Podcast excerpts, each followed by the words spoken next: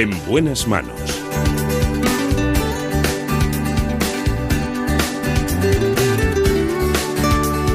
El programa de salud de Onda Cero. Dirige y presenta el doctor Bartolomé Beltrán.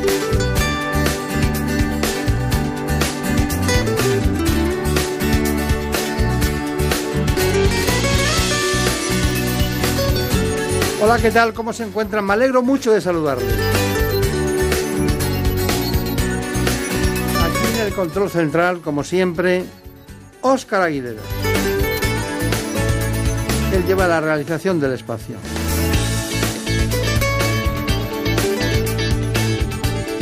En la producción, también como siempre, Marta López Llorente. A rayas.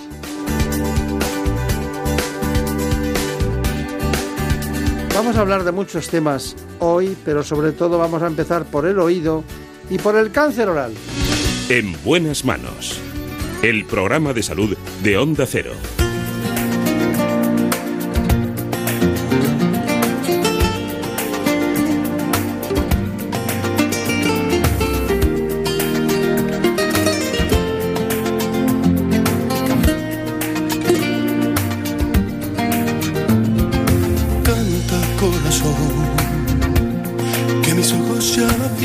Pues, acudimos al doctor Néstor Galindo, que es jefe de la unidad de otorrinolaringología del Hospital Rubén Internacional de Madrid. Con él vamos a hablar de los problemas del oído y sobre todo de algo muy especial, los acúfenos.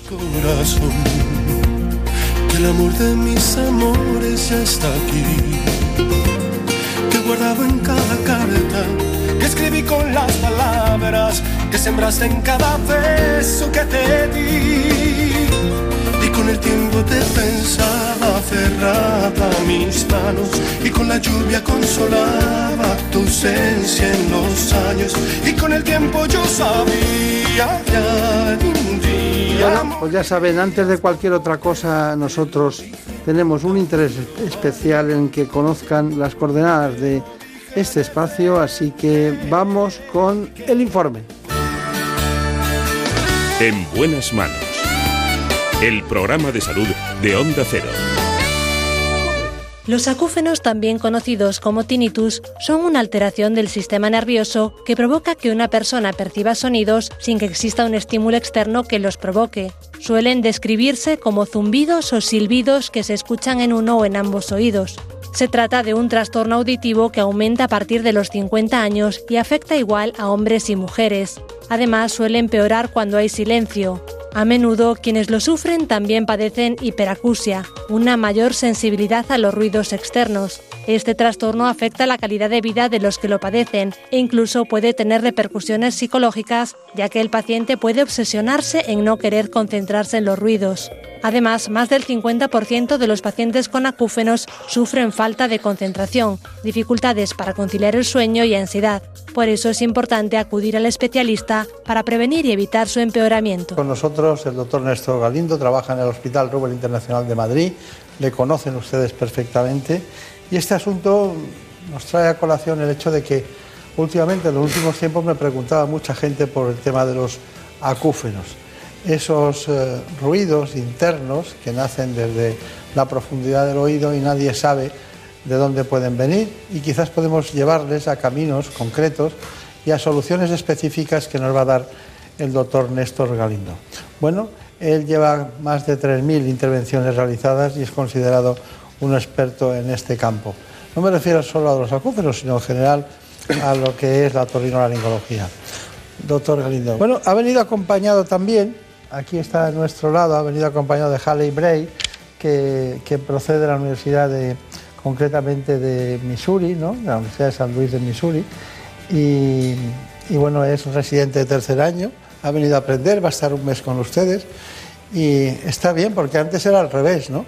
Antes íbamos nosotros un mes a aprender o dos Sí. y aquí Sí. es ella la que viene, ¿no? Bueno, eh, en el mundo de las comunicaciones, pues los intercambios ahora son más fáciles, mucho más fáciles. Antes ir a pasar una temporada a los Estados Unidos suponía un, terrible gasto económico y, un conflicto familiar. Hoy día es mucho más sencillo todo. Este es el segundo residente que tenemos de la Universidad de San Luis y estamos encantados de hacer este intercambio con ellos. Is the good the life in San Luis? Is very, yes? sí, very, very, very one pupils have San Luis. sí. What many? How, how many pupils? How many?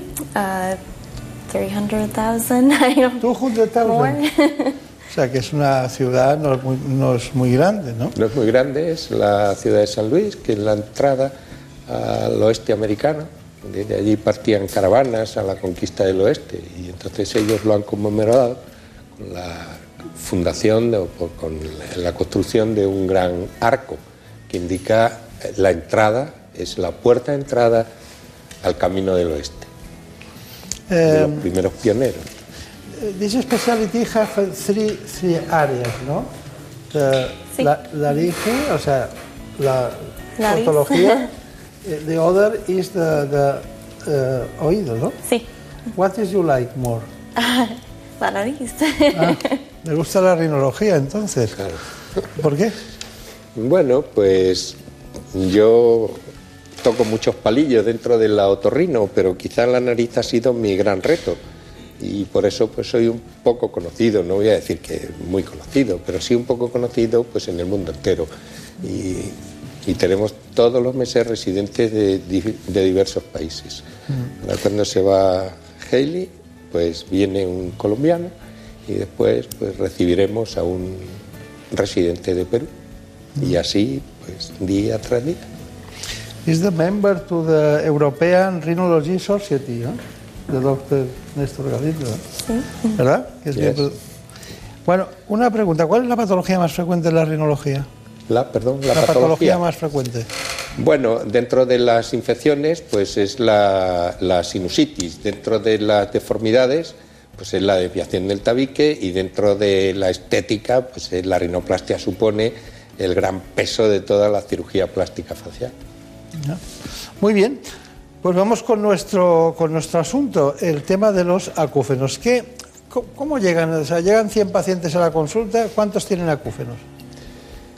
Bueno, afortunadamente de cada 100 pacientes que llegan a la consulta, pues a lo mejor tres de, forma accidental o de forma nos preguntan, doctor, además de todo esto que le he venido a contar, tengo ruidos en el oído. ¿Esto es importante? Pues depende, de, depende de, de lo que le molesten a él, porque importantes no son, es decir, no ponen en riesgo la vida de nadie ni nada, pero sí, si son muy continuos y muy traumatizantes, pues crean un trastorno de la vida social del individuo, Claro. eso sí. Y, y- y vamos a ver, ¿hay, hay mucha automedicación en el tema de los acúfenos? Sí, en todo aquello que no sabemos, la gente intenta buscar remedios eh, que le ha comentado algún familiar o algún vecino.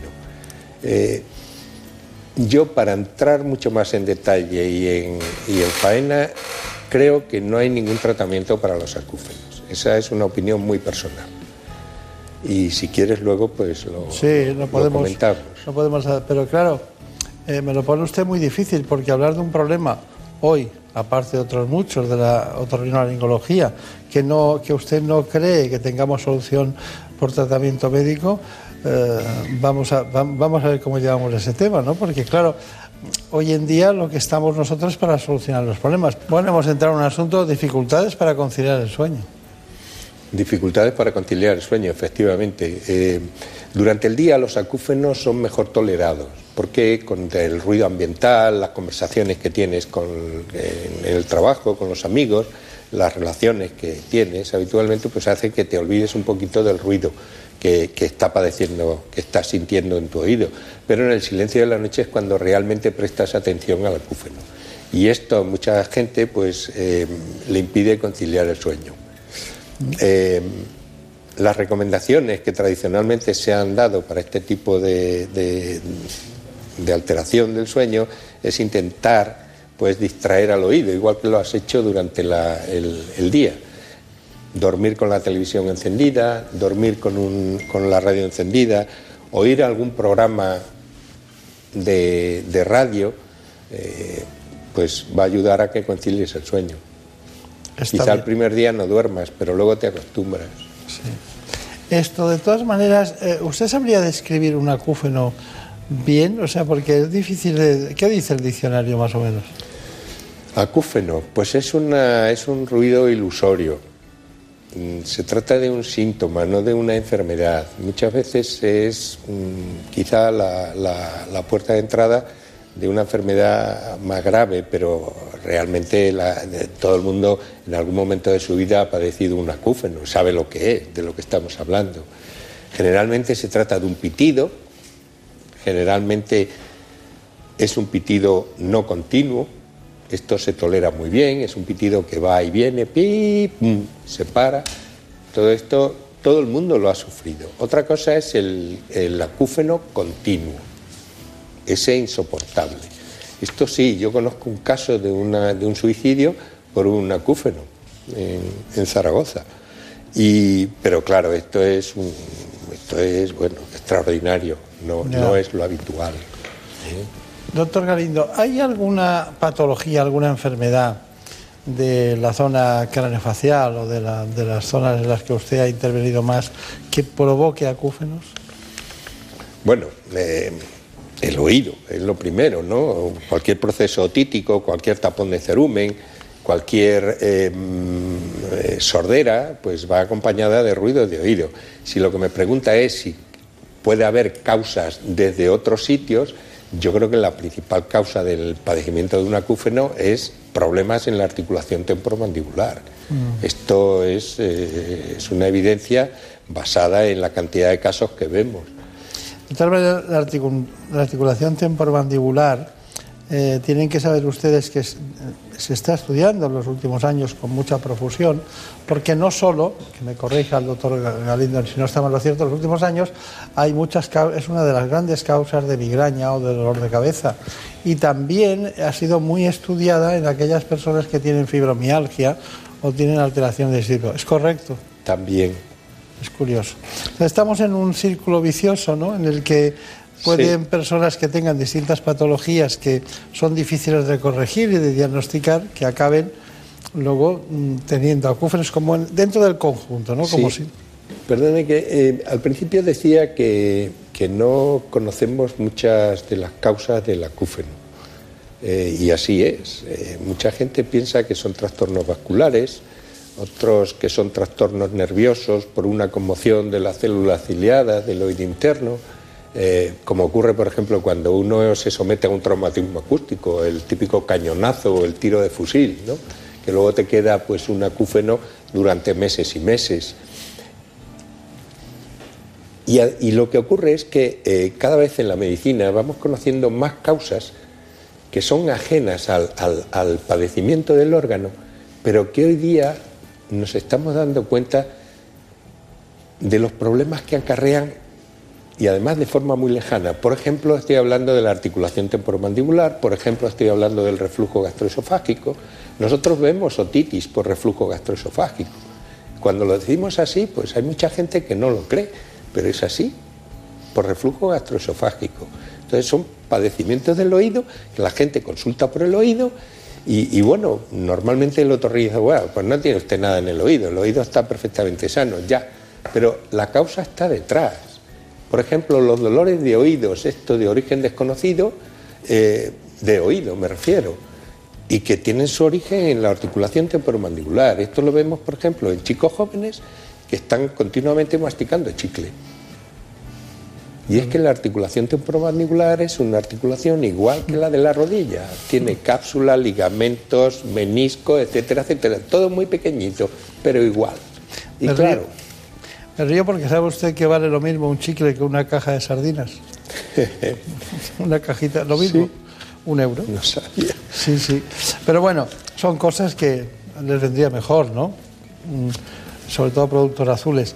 Bueno, nosotros eh, hemos querido incidir sobre un asunto que a usted seguro que le llama la atención. Es que vivimos en el mundo del ruido, ¿no? Ruido en comedores, en lugares especiales, en la calle, en las discotecas. ¿eh? En San Luis también hay ruido. ¿eh? Mucho ruido. 12 millones de españoles viven expuestos a niveles molestos de contaminación acústica. La ONS sitúa en 65 decibelios el umbral de ruido máximo, pero en bares, conciertos o festivales se superan los 110 decibelios. Según los especialistas, un sonido a 80 decibelios de forma prolongada implica pérdida de audición. ¿Y quiénes estarían más expuestos? Pese a la vulnerabilidad de niños y ancianos al ruido, los jóvenes españoles se han convertido en un grupo de riesgo. Continuar con hábitos como oír música en reproductores a 100 decibelios más de 15 minutos podría adelantar la edad de envejecimiento fisiológico en 20 años y comenzar a tener problemas a los 40.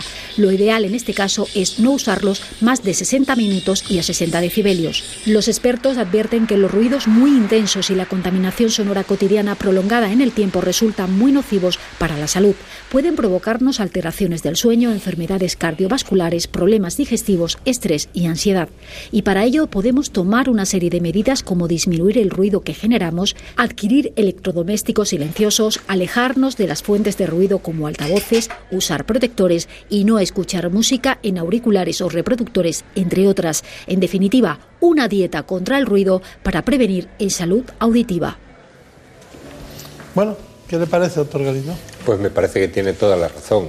Eh, yo antes cuando hablaba del trauma acústico, eh, todo el mundo piensa en un tiro de fusil o en un cañonazo eh, cerca, pero el trauma acústico puede ser un ruido de una gran intensidad de milisegundos de duración o puede ser un ruido, un ruido continuado de baja intensidad, pero continuado. Entonces va a producir las mismas lesiones en el, en el oído interno. Y esta lesión es simplemente una conmoción a nivel del órgano de Corti. Y esto se va a traducir, pues vaya usted a saber, porque yo tampoco lo sé, pero en problemas de, eh, tipo neural. ¿eh? Y uno de los síntomas de esta patología neural es el acúfeno. Bueno, conclusión de los acúgenos, porque quiero pasar a temas que, que realmente se solucionan con la cirugía o a veces con cirugía menor, que son el tema de la cirugía de las otitis. Eh, ¿Qué me dice como conclusión de los acúfenos? Bueno, yo diría que eh, la persona que padece acúfenos, en primero, no tiene que estar alarmada porque no se trata de ninguna enfermedad seria. Segundo, que desde mi punto de vista, eh, los tratamientos que se dan para los acúfenos no, mm, no van a conseguir un efecto de forma inmediata. Los vasodilatadores cerebrales, el ginkgo biloba, la homeopatía, el oír música chill out, eh, la cámara hiperbárica, incluso en el Ruber hicimos una vez un tratamiento con Gamma Knife, eh, desde mi punto de vista no dan ningún buen resultado. El mejor resultado sería el tranquilizar al paciente, intentar tomar algún, algún sedante laberíntico para la hora de dormir y poca cosa más. Está bien. Bueno, ya saben ustedes, los acúfenos, eh, en ellos hay una profundidad infinita de cuestiones que lo pueden causar. El tratamiento es hasta la actualidad muy simple y a veces la propia dinámica de la vida lo lleva a que desaparezca de una manera autolimitada. Es correcto. El único tratamiento que quizá podría dar algún buen resultado sería eh, el tratamiento con, con simuladores de sonido eh, o enmascaradores. Estos lo que tratan es de cambiar un sonido que oye el paciente por otro de más tolerable. Pero para esto necesitan la adaptación de un audífono y llevar siempre en, el oído pues un, un aparato. Está bien. Pero sería el único tratamiento eficaz. Claro. Bueno, entramos dentro de un mundo apasionante que son las otitis. Eso sí que es muy frecuente en las consultas, ¿no? Sí, afortunadamente cada vez menos. Eh, hace muchos años pues veíamos muchas otitis. Hoy día eh, la presencia de, grandes infecciones de oído pues ha pasado un poquito a la historia debido a los tratamientos preventivos que se llevan a cabo desde la infancia. La colocación de drenajes transtimpánicos, la resección de las vegetaciones adenoideas, el tratamiento con mejores antibióticos, con menos efectos secundarios, van a hacer que la otitis en el adulto sea mucho menos frecuente de lo que era cuando yo empecé la especialidad. No obstante, seguimos viendo pues patología inflamatoria. Eso es evidente. Eh, además, la otitis puede causar múltiples complicaciones. Una de ellas es el colesteatoma, ¿no? En muchos casos. Como usted de esos eh, otorrinolaringólogos que es amigo de todos los otorrinos en todos los sentidos. Nosotros por cuestiones operativas queríamos poner un implante coclear, hemos acudido a un implante coclear que se ha realizado por el equipo del doctor Posbroto y lo comentamos igual. ¿Le parece bien? Sí, me parece estupendo. Vamos allá. Había una vez un niño que se llamaba Teo. Un implante coclear es un dispositivo electrónico que se implanta dentro del oído interno de los enfermos que tienen una sordera profunda y que transforma la señal acústica, que es una señal mecánica, en impulsos eléctricos, de tal forma que el enfermo que no puede oír absolutamente nada, el nervio acústico se ve estimulado por estos impulsos eléctricos con una codificación especial que mediante un entrenamiento posterior permite identificar eh, la palabra humana y desenvolverse como una persona eh, implantada pero casi normal de una mastoidectomía, una mastoidectomía general, donde prácticamente se ha labrado en los huesos del cráneo un receptáculo para que el procesador del implante pueda estar ahí sin movimiento y una vez que se alcanza el oído medio, por delante de una estructura, conocemos el nombre de ventana redonda, se hace una perforación y a través de la misma se introduce un implante, que es porta, un portaguías de electrodos que es absolutamente flexible y que se adapta al círculo eh, o a, las dos vueltas de hace, eh, que hace el oído interno, el oído interno auditivo, lo que llamamos cóclea. Esto es una portaguía de una silicona de calidad médica y dentro lleva unos 22 electrodos aproximadamente que enrollándose dentro del oído interno van a propiciar la, estimulación del nervio. Los niños que nacen sordos, y que es muy importante poderlos implantar en los primeros meses, dentro de los 18 primeros meses de vida, con lo cual hay que hacer un diagnóstico súper precoz de la sordera. Nace aproximadamente un niño cada mil nacen con problemas auditivos y estos hay un porcentaje afortunadamente pequeño que eh, tienen sordera profunda. Si no se hace nada, bueno, van a, ser, pueden ser sordomudos o van a necesitar un tipo de rehabilitación especial tradicional y si se hace un implante coclear, en momento, el momento adecuado eh, pueden tener una educación como un niño absolutamente normal.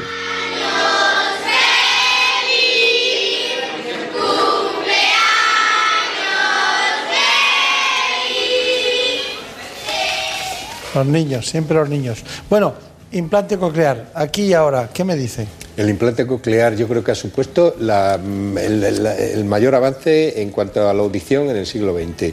El implante coclear ha acabado con la sordomudez. España es un gran país, tiene implantado en todo su territorio nacional el diagnóstico precoz de la sordera. Es obligatorio por ley, todo recién nacido tiene que pasar la prueba de cribado de la audición Ahí detectamos aproximadamente uno de cada mil recién nacidos vivos eh, tienen una sordera profunda, como ha dicho el doctor Poch, y todos estos niños son susceptibles de tratamiento con implante.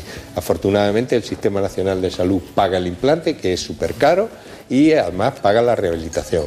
Por lo tanto, eh, creo que estamos en un gran país y ha supuesto el mayor avance. En cuanto a los adultos, todos aquellos adultos en los que el audífono ya no les sirve para nada son candidatos a implante coclear, con lo cual recuperan la audición que habían tenido cuando er, tenían 20 años. Es decir, conclusión, chapó por el implante coclear. Nada más, Dixie. Nada más. Doctor Néstor Galindo. Bueno, muchísimas gracias. Le veo muy en forma siempre. Sí. No hay que jubilarse nunca, ¿eh? No, me, no, me, no me, haga esa faena, ¿eh? Que si no, no sabemos qué hacer. En buenas manos.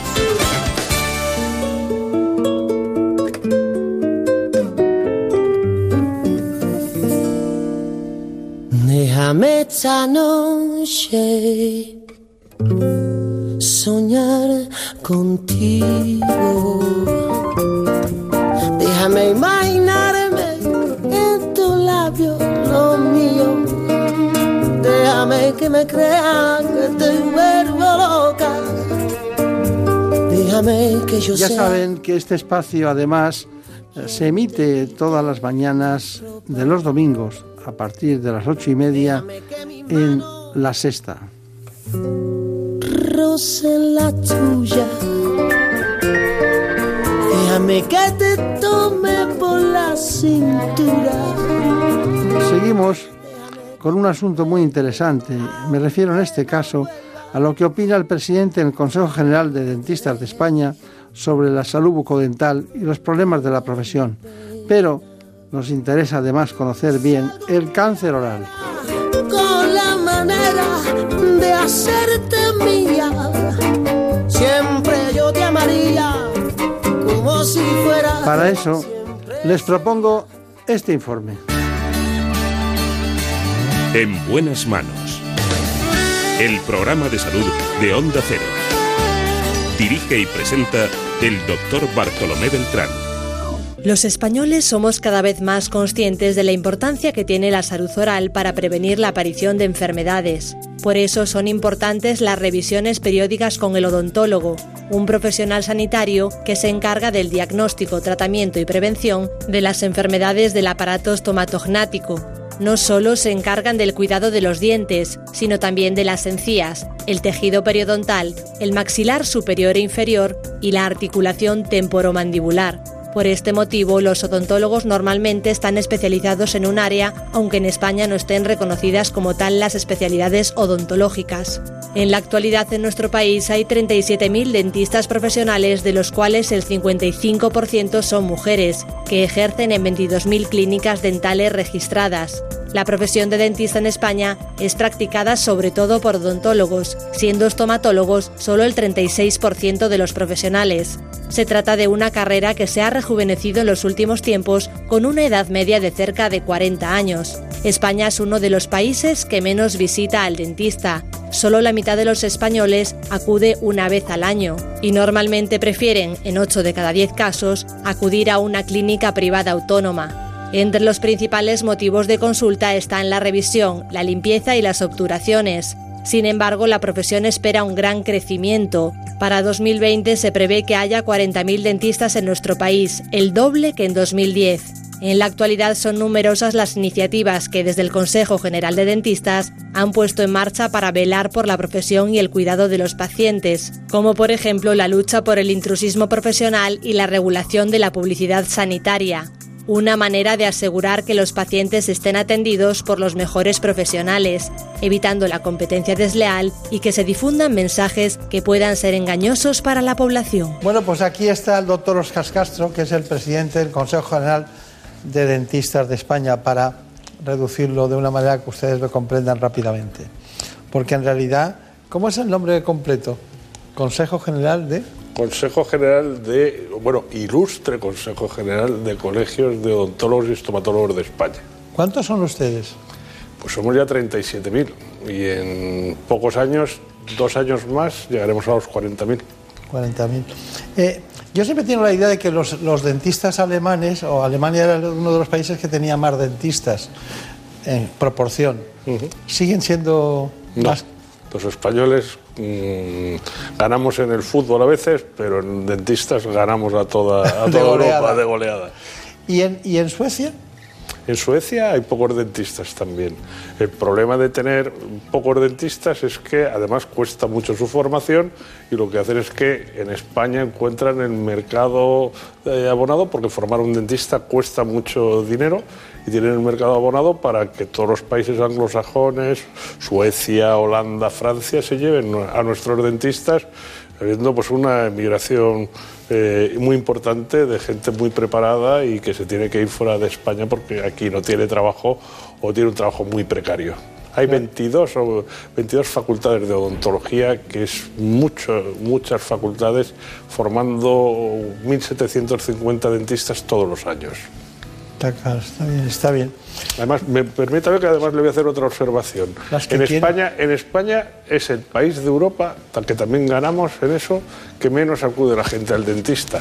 Tenemos el mayor número de dentistas, el país donde menos acude la gente al dentista y por lo tanto la salud bucodental es bastante penosa. Solo va el 47% de los españoles habitualmente al dentista. Claro. Usted tiene dos hijos, ¿no? Dentistas, ¿no? Sí, señor. Y su suegro era dentista. También es, es. ¿Es dentista? Sí. Ah. Eso se, se nace y se muere siendo dentista. Sí, sí, ya veo, ya veo. Y usted vive en Murcia, pero viene prácticamente cada semana a Madrid por los, los trabajos del Consejo, ¿no? Así es. ¿Y no, no nota usted que están un poquito eh, rodeados ahora, que están llenos de adversidades? Bueno, porque, sí. porque uno sale de cualquier... Concretamente recuerdo Dentro del grupo está Onda Cero. Y en Málaga salgo de, de, de Onda Cero, en alguna ocasión que he ido, y de repente veo implantología por todos lados. ¿Le parece bien que luego hablemos de este tema? Sí, Parece, que la implantología parece que es como un tema nuevo. Nadie, nadie hablaba de eso y ahora sí. Bueno, doctor Oscar Castro, hemos coincidido en sus planteamientos en algunas cuestiones que no habíamos ni pactado. Pero claro, ¿por qué no va la gente al dentista? No tiene tiempo, posiblemente. Tiene miedo, dentista y dolor, es como si una cosa fuera, fuera unida, ¿no? ¿Es cara la odontostomatología? Bueno, le puedo contestar de, de todo esto. Principalmente, y tenemos estudios hechos sobre esto y sobre un, una gran, un gran número de poblacional de personas. La gente no acude principalmente al dentista por una causa muy clara, porque percibe que no lo necesita. El famoso dicho que, que tenemos de cabecera los dentistas de nos acordamos de Santa Bárbara cuando truena, efectivamente, cuando hay un dolor, cuando hay una molestia, es cuando la gente acude. Eso se da en un 60%. La odontofobia aproximadamente pues puede ser un 16-17%, o sea, el tener miedo al dentista. Y luego los motivos económicos están en un tercer, en un tercer término. Eh, cuando se dice que la odontología es cara, en principio la sanidad es cara, y, y cualquier cosa. Lo que pasa es que eh, dentro de esto lo que hacemos es una comparativa con la supuesta gratuidad de la sanidad pública. Hay que tener en cuenta que la sanidad pública solo cubre el 4% de las prestaciones odontológicas. Es decir, el 96% se lo costea el ciudadano de su propio bolsillo.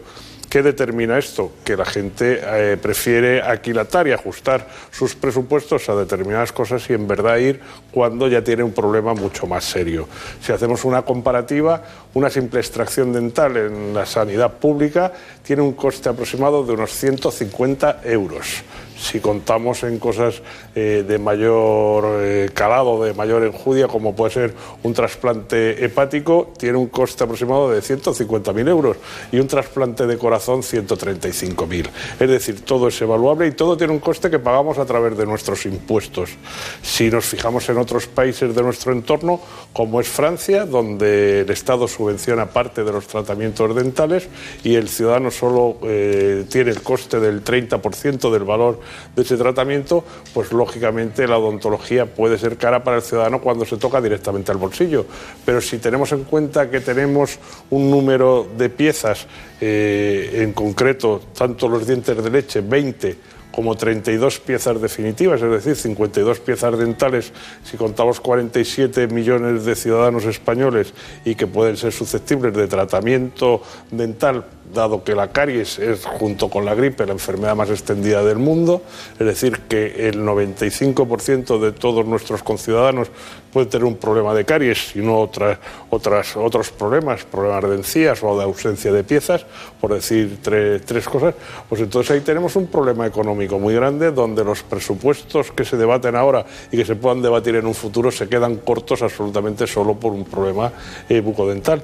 Por eso nosotros decimos que tengamos cabeza con estas cosas, que se debe de ampliar la cartera de servicios pública, eso es una cosa evidente, pero principalmente incidiendo en los sectores poblacionales más desfavorecidos, niños, ancianos y discapacitados. Es impresionante lo que sabe usted de, de su experiencia. No me extraña que sea el presidente.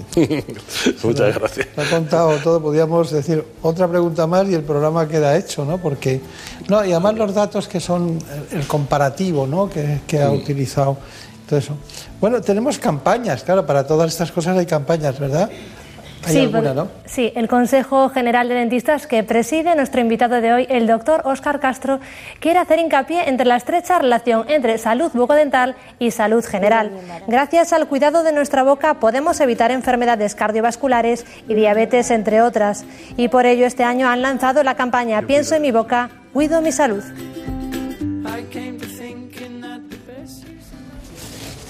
Bueno, es eh, todo muy interesante, pero la odontostomatología tiene, tiene problemas, ¿eh? tiene problemas eh, graves en todos los sentidos. Parece como si fuera una isla, porque claro, es el profesional que, aunque esté acompañado de otros, tiene una soledad, eh, tiene que buscarse la investigación, la formación, que eso no se dice, eso tiene unos costos importantes, tienen que viajar, ver las cosas, y de repente además eh, surgen elementos asistenciales que distorsionan el sistema. Un estudio de la Universidad de Granada denuncia el intrusismo profesional en la odontología y advierte de que las penas son insuficientes. La sanción máxima para quienes ejerzan sin el título es una multa de 12 a 14 meses, una práctica contra la que luchan los colegios profesionales, que reclaman que los pacientes sean atendidos por un personal cualificado con título y colegiado. Otro de los problemas de la profesión es la publicidad engañosa, prácticas comerciales ilegales que suponen un riesgo para la salud. Esto es combatido por el Consejo de Dentistas con una política de tolerancia cero, así como la mala praxis, y es que en los últimos años han aumentado un 30% las denuncias. El número de reclamaciones crece especialmente entre las clínicas de cadenas dentales. Además, este mal ejercicio profesional puede derivar en el cierre de clínicas, lo que conlleva a que los tratamientos quedan pendientes de finalizar y que en muchos casos ya están abonados. Una situación por la que también luchan desde el Consejo de Dentistas, apoyando a estos pacientes y defendiendo la ética y deontología en el ejercicio profesional. Bueno, parece siempre, eh, suena a palabras cuando no concretamos, ¿no? Son, son, la ética, la vocación, la profesión, el intrusismo, todo ese tipo de cuestiones, pero vamos al grano. Bien, el intrusismo es una lacra que en pleno siglo XXI desgraciadamente se, se está dando. El intrusismo, y está así eh, recogido en el Código Penal, es un delito, así está tipificado, y que se da pues, por personas que no tienen la titulación adecuada para su ejercicio. Dentro de la odontología hemos tenido dos partes curiosas. Una, un intrusismo que teníamos de muchos años, donde en sitios donde no había pues, un acceso fácil o donde no se llegaba habitualmente, pueblos, aldeas, pues había gente que con una cierta destreza pues extraía dientes y hacía pues una forma de intrusismo que lo marcaban los tiempos en los que se vivían. Eh, después, con el fenómeno de la emigración y la el boom económico en España, vinieron emigrantes de otros países, principalmente de la zona de Hispanoamérica, en donde pues traían una forma, no solo su cultura, su, su gastronomía, sino también su forma de entender la sanidad, donde pues uno que era habilidoso era capaz desde eh, extraer un diente a confeccionar una prótesis dental. Eh, y en España luego tenemos una serie de personas, principalmente algunos núcleos de protésicos dentales, y hace el estudio la Universidad de Granada, y curiosamente está en la zona de Andalucía, donde fomentan incluso desde, desde colegios profesionales el intrusismo e incluso hacen eh, interpretaciones sesgadas de la ley. La ley es taxativa y no tiene ni puntos ni comas ni añadidos, pero tampoco se debe quitar nada. Entonces, cuando se dice una verdad a medias, pues eh, al final es una mentira. Y eso es lo que está pasando y entonces pues eso está en los juzgados y lo que tenemos es condenas una tras otra porque cuando dirigentes que tenemos una, un deber hacia nuestros colegiados y cuando los dirigentes decimos opiniones en público y lo decimos no solo oralmente sino por escrito y los que nos siguen, es decir, nuestros colegiados, pues se creen que eso es una opinión taxativa y es ley, pues entonces lo que se llama es inducción al intrusismo y eso está también penado. El número de condenas por intrusismo que tenemos ahora, pues aproximadamente cada semana tenemos una nueva y más que se producirán mientras que se sigan produciendo estos sucesos y sobre todo también que la Administración actúe eh, de forma contundente, sobre todo aumentando las penas, porque cuando las penas eh, eh, son coactivas y son lo suficientemente eh, contundentes y eh, entonces cuando se cesa el delito. Cuando las penas son pocas, por ejemplo, mil euros por, por ejercer como intruso, pues lógicamente no son, eh, no les quitan las ganas de continuar delinquiendo. Está claro. Bueno, está usted hoy, vamos, que no se le puede contestar nada porque lo dice, lo deja todo prácticamente axiomáticamente correcto. ¿no? Uno de los problemas graves que también es desconocido por muchos pacientes y que a veces yo creo, tengo la impresión de que llegan tarde, es el caso del cáncer oral. Enseguida vamos a hablar con el doctor Oscar Castro sobre este asunto. Él es el presidente, como saben, de todos los odontólogos, de los dentistas de España, pero tenemos una información preparada precisamente sobre los nuevos casos que se producen y cómo se puede afrontar este problema. Problemas para masticar, dolor al deglutir, úlceras bucales o inflamación en el cuello son algunos de los síntomas que pueden alertarnos de la aparición de un cáncer bucal. Si además estos síntomas vienen acompañados de pérdida de peso, ardor o dolor, lo más indicado es acudir rápidamente al odontólogo y al médico especialista para realizar las oportunas pruebas diagnósticas. El Consejo General de Dentistas asegura que cada año se registran en España más de 5.100 nuevos casos de este tipo de cáncer en la mayoría de ellos está asociado al tabaco, al consumo de alcohol y en menor medida al contagio por virus del papiloma humano. La edad media de diagnóstico se sitúa en torno a los 60 años y afecta más a hombres que a mujeres. Las zonas donde se localiza con mayor frecuencia son la lengua, el suelo de la boca y los labios, y al ser un tipo de carcinoma de los llamados escamocelulares, tiende a extenderse rápidamente por lo que es esencial el diagnóstico precoz. La cirugía es parte fundamental del tratamiento, sobre todo en tumores pequeños, pero también puede ser necesario recurrir a radio y quimioterapia. Si el cáncer se detecta a tiempo antes de que se haya diseminado a garganta y cuello, la tasa de curación supera el 90%.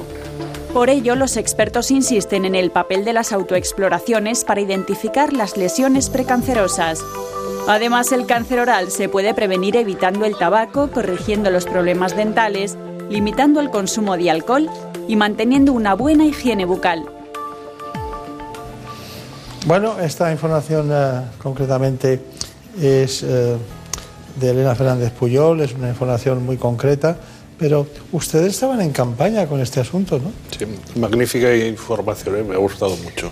Pues sí, estamos en campaña. Eh, el otro día lo presentamos con, con la presentadora Mayra Gómez Desde aquí mi agradecimiento porque es una persona magnífica y que principalmente se ha hecho a de, de este tipo de campañas porque ella en un control normal con su dentista la detectaron un cáncer de lengua y pues con todas las consecuencias que eso ha tenido eh, sobre todo porque le ha causado pues una invalidez que le impide pues trabajar y, y estar ahí. Pero sí que eh, una mujer tan valiente como que está ahí en primera línea ayudando y sobre todo aconsejando por ello.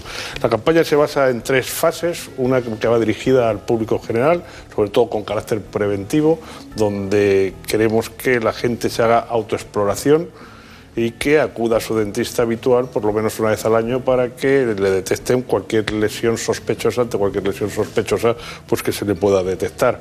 Por otro lado, estamos incidiendo mediante cursos eh, a los propios profesionales para adiestrarlos y que conozcan tanto las lesiones cancerosas como precancerosas. Y por otro lado, eh, el acuerdo que tenemos también con los cirujanos orales y maxilofaciales en cuanto a la detección precoz de cualquier cáncer oral para que inmediatamente pues, sea tratado y de esa forma aumentar la supervivencia y la calidad de vida.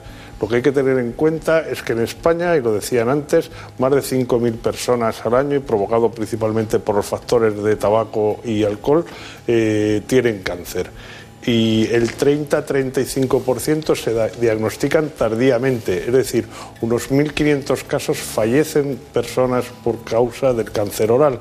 500 eh, personas más que con los accidentes de tráfico. O sea, que háganse una idea de la importancia que tiene el tratar esta, esta grave enfermedad. ¿Cómo maneja el comparativo, eh? el comparativo con los accidentes de tráfico? Con lo que nos preocupa a nosotros los accidentes de tráfico con pol de freno en esta casa, pues tendremos que añadir el tema del cáncer oral. Bueno, hay una cuestión y es que eh, nosotros queremos ofrecerle con un compañero suyo eh, una intervención de implantología ortodoxa, bien hecha, bien conducida, la hizo el doctor Reus, y luego hablamos de la implantología y, paralelamente, de los problemas que tiene la profesión en relación con estas prácticas habituales que parece que, vamos en fila como en Polonia antiguamente en la economía de, mercado planificado, ¿no? uno detrás de otro, porque no todos somos iguales en la boca. ni mucho menos. Hay muchos distintos. Un implante tradicionalmente se colocaba mediante un corte en la encía, se levantaba la encía todo lo que necesitáramos para poder ver el hueso y eh, fresábamos a través de ese hueso para anclar nuestro implante. Hoy en día lo que conseguimos es, gracias a técnicas como la cirugía guiada, planificamos toda nuestra cirugía en el ordenador, metemos la información de los moldes del paciente, las fotografías y el escáner eh, radiológico combinamos esa información y diseñamos nuestra cirugía perfecta en función al diente final perfecto y dándole clic al ordenador lo que conseguimos es que ese ordenador nos imprima una férula o un aparatito que solo nos permite colocar los implantes en una determinada posición. En este render podemos ver una reconstrucción de lo que es una cirugía guiada. Aquí vemos la anatomía del paciente, esto es con colores simplemente lo que encontramos en boca. Aquí tenemos los dientes que nos faltan pintados mediante un encerado en el ordenador y aquí a la derecha tenemos la anatomía del hueso del paciente. Con lo cual aquí tenemos una combinación de esas dos informaciones, de la parte de la cirugía y de la parte de los dientes, de la prótesis. Y aquí tenemos una imagen de cómo quedaría un implante. Ese implante podemos jugar con él, podemos moverlo, podemos cambiar la angulación para ver cómo quedaría integrado perfectamente en el hueso y también integrado perfectamente para la prótesis final, para el diente que es el que eh, va a tener el paciente. La tasa de éxito de los implantes al cabo de 10 años con la prótesis encima eh, suele ser superior al 90%.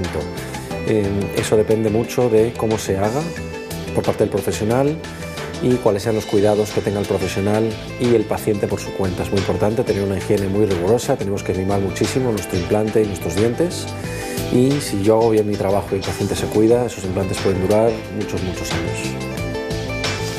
El doctor José Manuel Reus, de una, vamos, una extensa formación en Estados Unidos en este campo, de parecida edad a, los, de, a los de sus hijos, ¿eh? que también son, pero bueno, nos llevan siempre en el vanguardismo. Claro, pero hay una diferencia. Esta implantología, este, estos implantes guiados por ordenador y luego parece ser que hay muchos problemas en la profesión en relación con eh, prácticas de distinto tipo y condición que parecen que tienen grandes especialistas en grupos determinados y luego personas que son muy jóvenes haciendo un trabajo para que a lo mejor eh, no tienen la formación eh, suficiente o adecuada la experiencia en todos los sentidos. ¿no? Bien, es verdad que los tiempos nos han marcado pues, una forma de tratar. Estaba viendo pues, una intervención magistral de implantología, pero lo que hay que entender es que la implantología, como cualquier otro tratamiento médico o sanitario, es una parte o un intento de restitución ad integrum, o sea, devolver al organismo a su situación inicial y a su situación ideal y normal ha perdido una pieza, pues hoy en día se puede sustituir con implante y es fantástico, pero nunca se tiene que planificar un tratamiento sobre colocación de implantes y perder piezas o que estén eh, sanas o que en algún momento puedan tener un ciclo de vida un poco más largo. Esto nos ha determinado, y sobre todo por el tema de la burbuja odontológica, que es lo que hemos tenido, y me preguntaba, doctor Beltrán, usted antes, que eh, la burbuja odontológica que hemos tenido ha sido una cosa verdaderamente escandalosa. El tema idental, que todo el mundo lo ha oído hablar, ha sido una cosa que no nos ha pillado de sorpresa porque lo veíamos venir y que ya llevábamos denunciándolo en innumerables ocasiones delante de la Administración, ante la Administración tanto central como autonómica. Y eh, lo que pasa es que cumplía las condiciones legales. Entonces, si cumple las condiciones legales y ha salido mal y ha dejado a miles y miles de personas afectadas, algo está fallando aquí cuando la Administración ahora está diciendo, ¿y ahora qué hacemos con miles de personas damnificadas sin dientes y sin dinero. El tema del dinero lo tendrán que solucionar con las financieras, pero el tema de su salud, los tratamientos fracasados, los tratamientos a medias, tendrán que hacerlos de alguna forma. Pero lo mismo que hemos tenido casos como Afinsa y Fórum Filatélico, y guardando las distancias porque son casos puramente económicos y donde particulares invirtieron sus dineros ahí, pues aquí la gente ha apostado por un tipo de odontología low cost en manos de, eh, sociedades mercantiles y algunas mm, los denominados fondos buitre, ya se dan los fondos buitres en el mercado de alquiler de pisos, donde hacen una, una sobrevaloración del mercado inmobiliario, por lo mismo está pasando ahora mismo con el sector dental. Entonces, ¿qué es lo que tienen? Tienen todos los fundamentos para hacerlo. Una plétora profesional tremenda. Ya, ya he dicho que en dos años vamos a ser 40.000 dentistas y la gente acude muy poco. Entonces, esta gente tiene que trabajar de alguna forma. ¿Y trabajar dónde se mete? Por donde le ofrecen trabajo o se van de España o trabajan de otra cosa. Entran aquí y entran a trabajar en unas condiciones y dicen, te enseña a poner, eh, a poner implantes, por ejemplo. Te doy un máster gratuito, entonces pues ya tienen ahí el facultativo, joven, queriendo adquirir experiencia, que no le pagan absolutamente nada porque le dicen que le van a enseñar compran unos materiales de una calidad, pues según dicen, traídos de, de, Brasil y de una calidad pues bastante baja dentro de lo que era, porque tenían, parece ser, su sello C, pero calidad baja. Materiales bajos de calidad y económicos facultativo, mano de obra barata. Pues ya tienes las condiciones perfectas para coger y cobrar lo que quieras al paciente, siempre con unos márgenes absolutamente excesivos. Y entonces al final el paciente va buscando el precio más que el facultativo en sí. Eso eh, se llama mercantilización de la sanidad porque la gente no va buscando quien le haga el mejor tratamiento. Si le tuvieran que poner una válvula cardíaca a su madre, buscarían al mejor cardiólogo. Si tuvieran que ponerle un implante, irían al más barato, el que le diese la mejor financiación. Es una cosa curiosa cómo se ha desvirtuado una profesión sanitaria. Entonces, volvemos a lo mismo. ¿Los dentistas son caros? No, que la administración se implique también en esto, que amplíe la cartera de servicios o que ayude a la gente. Pero los dentistas son autónomos, tienen su clínica. Los colegios no marcamos precios, cada uno autónomamente marca sus precios. Entonces, al final es una ley de mercado que está ahí absolutamente. Entonces, luego, por otro lado, universidades que no tienen facultad de odontología y dan e implantan e imparten esos máster entonces, ¿qué es lo que pasa con esas universidades? No tienen profesorado y contratan un profesorado de fuera y ganan dinero con eso también. Entonces, aquí hay una serie de circunstancias.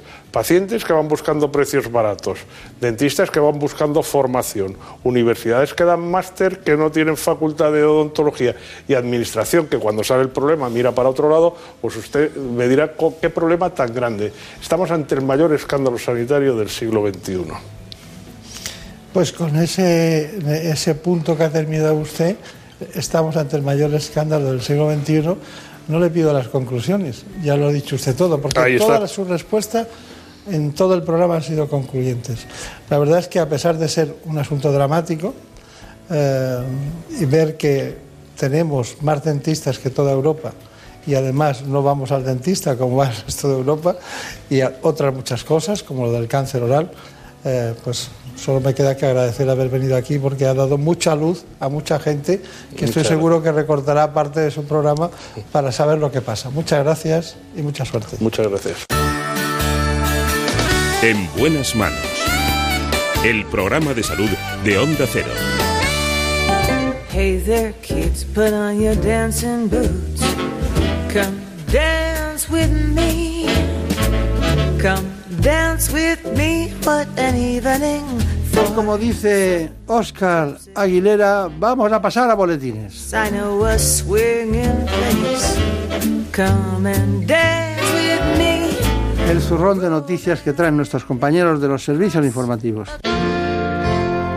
The other night, as I lay sleeping,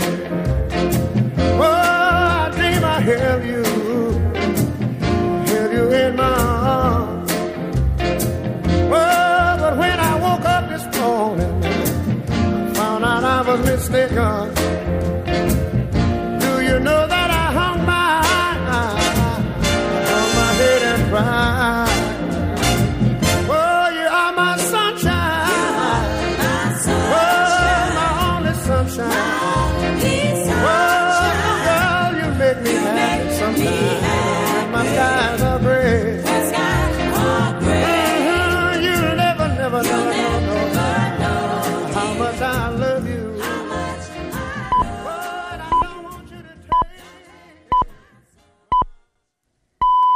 Son las 5, las 4 en Canarias.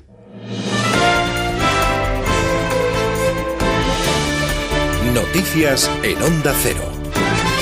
Muy buenas noches. Comenzamos con un suceso, un incendio que se ha producido esta noche en la residencia Santa Rita, en la localidad de Robledo de Chabela, en Madrid. Según han confirmado desde el servicio de emergencias, el Suma 112 de la Comunidad de Madrid. El fuego se ha propagado por la primera planta del edificio, ha sido sofocado, pero lamentablemente una anciana de 90 años ha fallecido y otras nueve personas han tenido que ser trasladadas a hospitales, cinco de ellas en estado grave. Para los bomberos ha sido bastante complicado acceder a ellas porque estaban atrapadas en una zona repleta de humo. Luis Pardillos es el jefe de guardia del Suma 112. Desafortunadamente, una anciana de 90 años ha fallecido. Hemos atendido también a nueve pacientes trasladados a hospitales de la red pública madrileña, de los cuales cinco eran pacientes graves y cuatro menos graves. La policía investiga ahora lo ocurrido y el jurado popular ha declarado a Patrick Nogueira culpable de las muertes de sus tíos y de sus primos de uno y cuatro años a los que descuartizó en su domicilio en la localidad de Píoce, en Guadalajara, hace poco más de dos años. Según el jurado, Nogueira es culpable de asesinato con intencionalidad, ensañamiento con los menores y sin ningún eximente. En cuanto a la condena, ahora depende de lo que diga la jueza. Para la fiscal jefe de Guadalajara, Rojo, es evidente que se dan todas las circunstancias para que sea condenado a prisión permanente revisable. Desde un punto de vista legal y por los delitos por los que se ha eh, traducido el veredicto del jurado de los delitos, está perfectamente clara la prisión permanente revisable. O sea, no se ha apreciado ninguna circunstancia que atenúe la pena y sí todas aquellas que, que la agravaban. Vamos, al final se ha considerado que era un asesinato la muerte de Marcos y de Anaina, que era un homicidio y eh, bueno, pues todas las demás eh, circunstancias que lo agravaban. También es noticia de esta noche el ingreso en prisión provisional sin fianza para los cuatro detenidos por la muerte del guardia civil Juan Francisco Lozano en la localidad de Don Benito, en Badajoz. Cabe destacar que tres de los cuatro detenidos son hermanos, de los que dos de ellos están investigados por homicidio, mientras el tercero y el otro detenido lo hacen por encubrimiento. Ellos mismos se entregaron horas después del crimen ocurrido en la madrugada del jueves en un local donde la gente fue apuñalado después de mediar en una reyerta cuando se encontraba fuera de servicio. Ya en página política, seguimos a vueltas con el futuro del gobierno de Pedro Sánchez una vez que los partidos independentistas han rechazado que vayan a aprobar sus presupuestos. A la redacción nos han llegado varios periódicos, El País, el periódico donde se asegura que Sánchez no quiere hablar de adelanto de elecciones como no lo quieren esos mismos partidos independentistas que no quieren un gobierno ni del PP ni de Ciudadanos. Ante esta situación desde el Partido Socialista en Cataluña, Miquel Iceta insiste en que no tiene ningún sentido vincular el apoyo a los presupuestos generales del Estado al resultado del juicio del proceso, que ni siquiera ha comenzado. És un gravíssim error lligar el vot dels pressupostos a un judici que encara no s'ha celebrat. És un error. El presidente del Partido Popular, Pablo Casado, ha acusado por su parte al Gobierno de cruzar todas las líneas rojas para conseguir el apoyo de los independentistas, algo que a su entender está sonrojando incluso a los militantes del PSOE, a los que les pide que cambien su voto y voten al PP. Nosotros somos el partido, sí, de liberales, de demócratas cristianos, de conservadores, pero también somos el partido al que muchos socialistas han votado cuando han venido maldadas. Lo hicieron en el 2000 y nos dieron la mayoría absoluta. Lo hicieron en el 2011 y nos dieron otra mayoría absoluta. Y ahora que una vez más los votantes socialistas miran con vergüenza a su partido, no entendiendo por qué están cediendo a los independentistas y a los batasunos, y no saben a quién votar para aglutinar toda la fuerza de cambio al gobierno, yo les digo que aquí también tienen su casa. Y tenemos novedades sobre la negociación del Brexit entre el Reino Unido y Bruselas. Según publica este domingo el diario británico The Times, la primera ministra Theresa May ha conseguido de la Unión Europea la garantía de que no va a existir una frontera dura con Irlanda del Norte una vez que culmine la salida del Reino Unido del bloque y que, por lo tanto, todo el país permanecerá bajo la misma situación aduanera. Esta garantía quedará reflejada en una cláusula legalmente vinculante reflejada en el futuro acuerdo de salida. Es todo. La información vuelve a Onda Cero a las 6, las 5 en Canarias. Se quedan en la compañía de En Buenas Manos con Bartolomé Beltrán. Síguenos por internet en ondacero.es.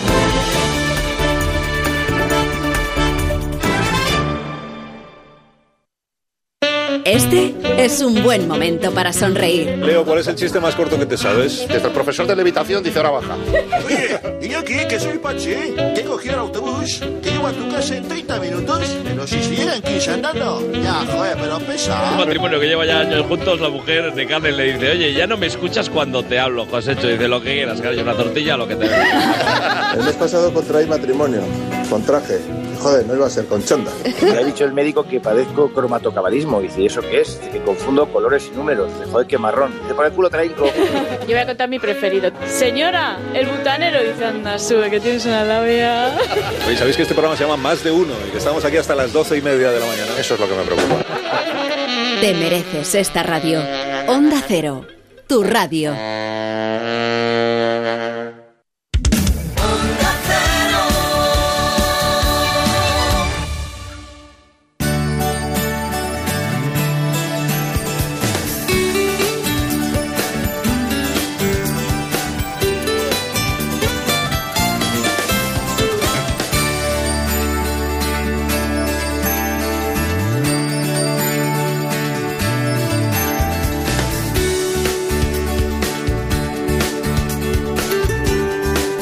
En buenas manos.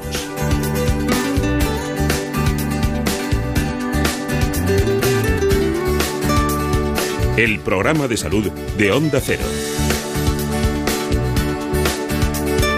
Dirige y presenta el doctor Bartolomé Beltrán. Seguimos adelante en la segunda parte del programa. Ya saben ustedes que estamos hablando de salud. Esto es En Buenas Manos. Nos corresponde hablar ahora de la sepsis, sobre todo de la creación del código sepsis y la utilidad de los biobancos para facilitar su detección. Pero antes escuchen un informe porque hoy tenemos a un gran especialista en medicina interna, el doctor Ferrer. En buenas manos. El programa de salud de Onda Cero. La sepsis se produce como respuesta inflamatoria desproporcionada del sistema inmune a infecciones por bacterias, las más habituales, virus, hongos y parásitos que acaban dañando órganos vitales e incluso provocando la muerte. Su índice de mortalidad es alto, mayor que el infarto, el ictus, el sida o el cáncer de mama, colon, recto, páncreas y próstata juntos. Es poco conocida y sus síntomas no son muy claros. Unas veces fiebre alta y escalofríos, otras temperatura corporal muy baja, marcadores inflamatorios altos en sangre, aumento de la frecuencia respiratoria, confusión y una intensa sensación de malestar, lo que dificulta el diagnóstico y retrasa su tratamiento. Dolencias graves como la meningitis, una neumonía o una peritonitis pueden desencadenar una sepsis, aunque también un resfriado, una pequeña herida o una infección en las vías urinarias. En España se producen 50.000 casos al año, de los que 17.000 fallecen. No existe un medicamento específico para combatir la sepsis. Lo más efectivo son los antibióticos de amplio espectro e incluso depurar la sangre. Es, muy frecuente que veamos a personas que han tenido infecciones en algún hospital, en algún centro o que la han ingresado por ese problema. Pero es muy poco frecuente que ustedes conozcan lo que es la sepsis. En el lenguaje más ortodoxo de la medicina, los especialistas eh, conocen perfectamente este problema. Es tan des desconocida en este momento de la historia como mortal. Y tengo datos de todo tipo y condición que nos llevan a reflexionar mucho sobre este problema tan desconocido. 50.000 casos al año, de los que 17.000 fallecen. Bueno, estos datos cuando los vimos días atrás en una presentación concretamente del Servicio de Medicina Intensiva del Hospital Universitario de Valdebrón, usted trabaja allí, ha trabajado mucho, pero la sociedad que, en la que ustedes se conjuntan ha hecho la Sociedad de Medicina Intensiva Crítica y Unidades Coronarias, es la que eh, dio lugar a este estudio. ¿no? Eh, ¿Por qué en este momento? ¿Por qué aquí? ¿Por qué ahora? Y sobre todo, ¿qué es para, un, para usted la sepsis? Bien, la sepsis eh, nos preocupa muchísimo porque ya se han dado datos de, de, la elevada incidencia que tiene y es una incidencia que probablemente es creciente. ¿eh? No hay datos epidemiológicos exactos en nuestro país y en muy pocos países, pero la incidencia es creciente muy vinculada a este incremento de incidencia a la población que se va haciendo mayor y que cada vez sobrevive más y con más comorbilidades, porque curamos el cáncer, curamos muchas enfermedades, pero el paciente que sobrevive a estas enfermedades pues queda con cierto grado de debilidad y por lo tanto más vulnerable para este tipo de infecciones muy graves. ¿no? Entonces la incidencia es creciente, la mortalidad ya ha salido que se acerca al 20% de todos los pacientes que padecen este, estas infecciones graves y por lo tanto los intensivistas eh, representados en la SEMICIUC eh, estamos muy preocupados por el problema porque probablemente parte de esa mortalidad la podríamos eh, modificar con actuaciones rápidas. Bueno, estamos hablando de una dolencia realmente crítica. Recuerdo un caso de un amigo, un amigo de, esos, de los pocos que tenemos, ¿no?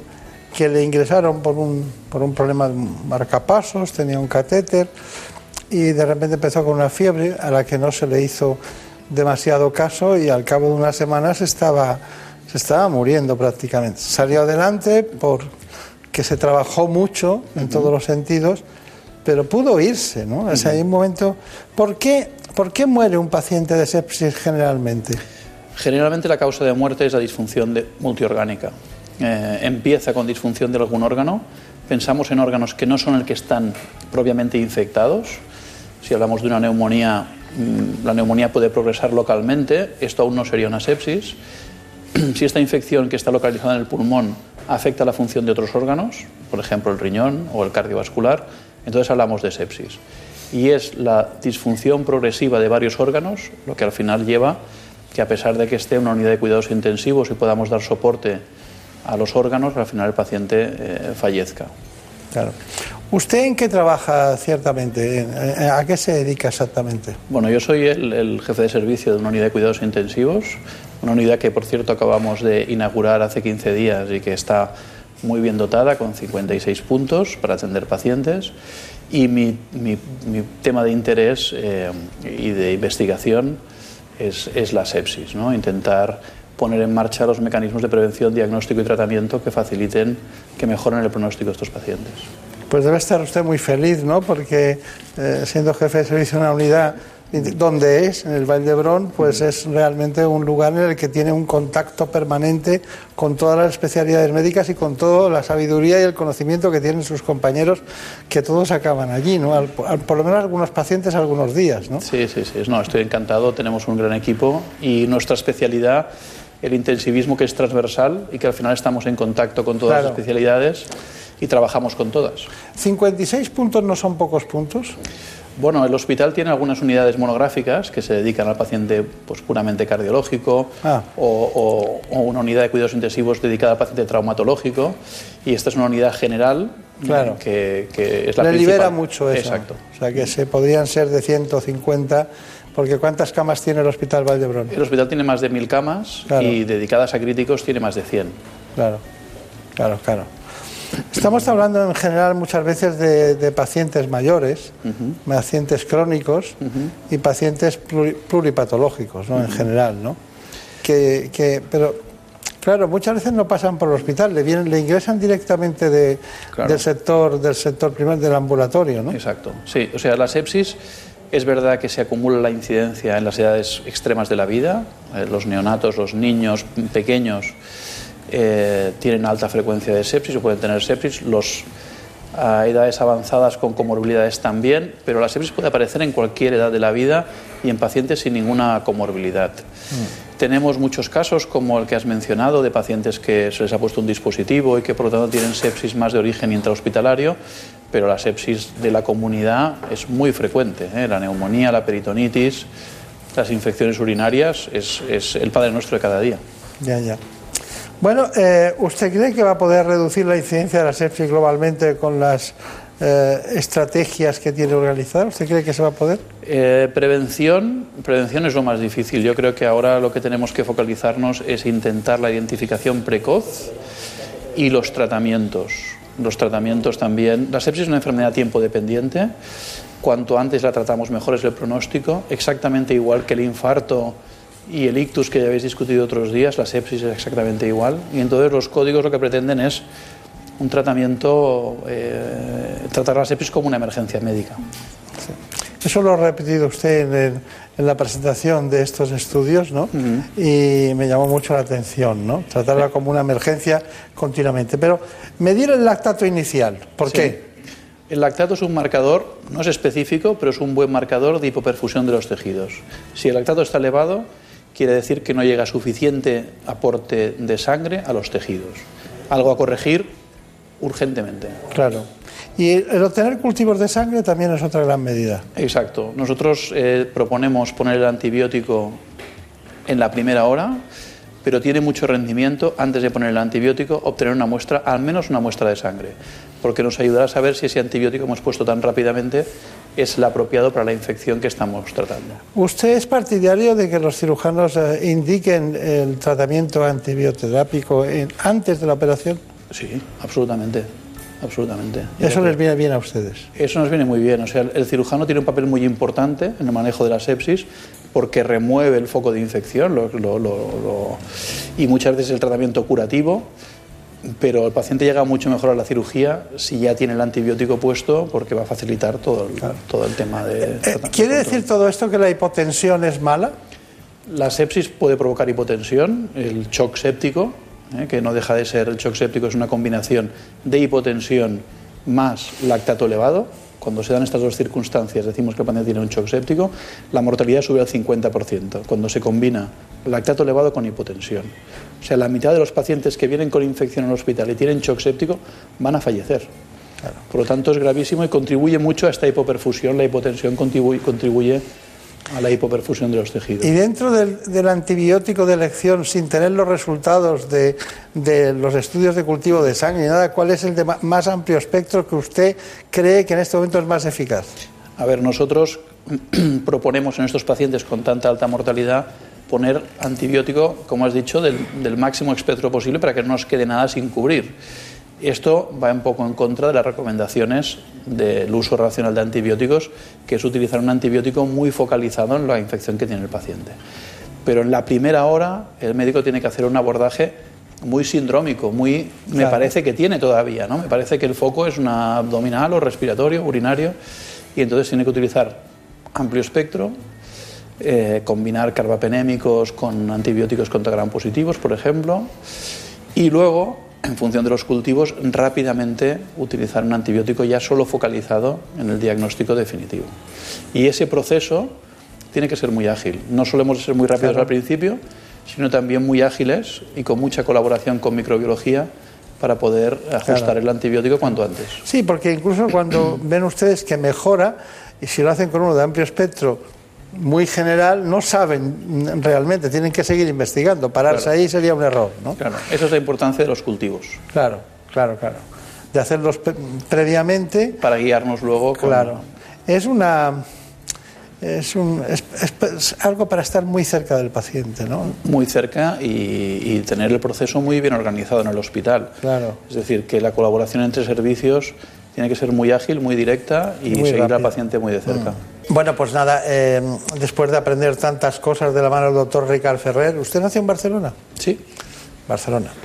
Muy bien, pues eh, el doctor Ricard Ferrer nos ha contado, nos ha introducido en ese ámbito tan apasionante como es algo que causa la muerte de 17.000 españoles que fallecen por este motivo, de 50.000 que, bueno, son tratados en los distintos hospitales y centros de asistencia. Bueno, cuando alguien tiene un problema, nosotros hablamos del diagnóstico precoz, lo más preciso posible. Hay trabajos en ese sentido y hemos ido al Hospital Clínico San Carlos de Madrid, un hospital universitario, como saben ustedes, para matizar esas cuestiones que interesan tanto en Valdebrón y en muchos hospitales españoles. Vamos a saber este informe. Concretamente, está en relación con la Sociedad Española de, que es de Medicina, de Urgencias y de Emergencias. En la sepsis, cuando ya tenemos la bacteria o el, el patógeno, el hongo, etcétera, que no solamente está afectando al órgano en concreto, ya no es una infección localizada, sino que está generando una respuesta generada en el paciente, a veces pasa a sangre y entonces se puede detectar en sangre. Por eso es tan importante la sección de los hemocultivos, son los cultivos de la sangre extraída a los pacientes. Nosotros la recepcionamos y lo que, tenemos, lo, que nos- lo que tenemos que hacer es incubarla. Y esa incubación, esa atmósfera, en lugar de unas estufas, como a lo mejor habéis visto algunas, con puertas y dejarlas ahí, en este caso disponemos de unos aparatos automáticos que no solo están incubando a una temperatura adecuada a esa, sino que además la están agitando y además están haciendo unas lecturas para poder detectar la positividad lo antes posible. Y estos viales que se extraen se siembran y se, hace- se siembran en las placas que he comentado, también se les hace una tinción directa y ya con esa tinción convencional podríamos acotar todavía ya más qué bacteria es.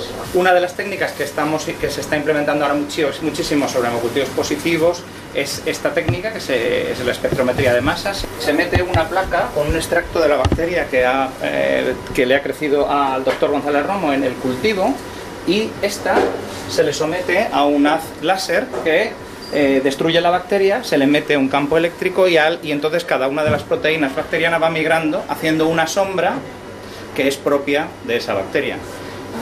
Pues a lo mejor yo podría estar orientando un tratamiento óptimo en menos de 24 horas desde que pita el cultivo.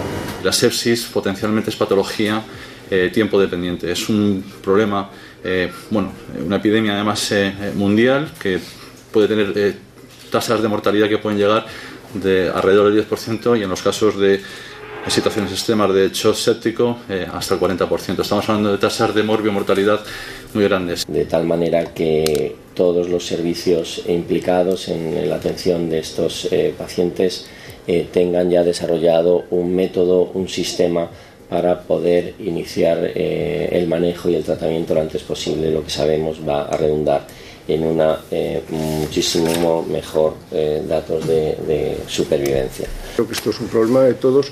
Deberíamos ayudar a visibilizar el problema y también a anticiparnos en, una enfermedad que, como bien decía el doctor Armengol, es tiempo dependiente. Es decir, cada hora que pasa que no se detecta o no se interviene o se pierde porque el paciente o su entorno no saben eh, de la gravedad del problema, se están perdiendo vidas. Bueno, eh, piensa en sepsis, eso es lo que hemos hecho. ¿Qué le ha parecido? Bueno, eh, el doctor Candel, el doctor González, pues tenemos mucha colaboración con ellos. El, modelo que tienen ellos de atención a la sepsis de forma coordinada entre urgencias y, laboratorio de microbiología es excelente. Y en nuestro hospital tenemos una, una, colaboración muy parecida, es decir, que cuando detectamos que un paciente tiene sepsis, esto activa un código y ese código, además de las medidas de tratamiento que hemos discutido antes, eh, conlleva llevar una muestra al laboratorio de forma urgente y un proceso específico en el laboratorio para tener un diagnóstico microbiológico urgente. Ahora hay muchísimas compañías que están desarrollando técnicas de diagnóstico rápido, ya sean basadas en hemocultivo positivo, como lo que nos ha enseñado el doctor Candel con el MALDI, o técnicas que trabajan directamente en sangre sin tener todavía el cultivo positivo y que también son capaces de hacer un diagnóstico microbiológico muy rápido. Esto nos ayuda rápidamente a ajustar el tratamiento. Si el tratamiento no lo teníamos cubierto, a cubrirlo. Y si lo teníamos cubierto, a ajustarlo.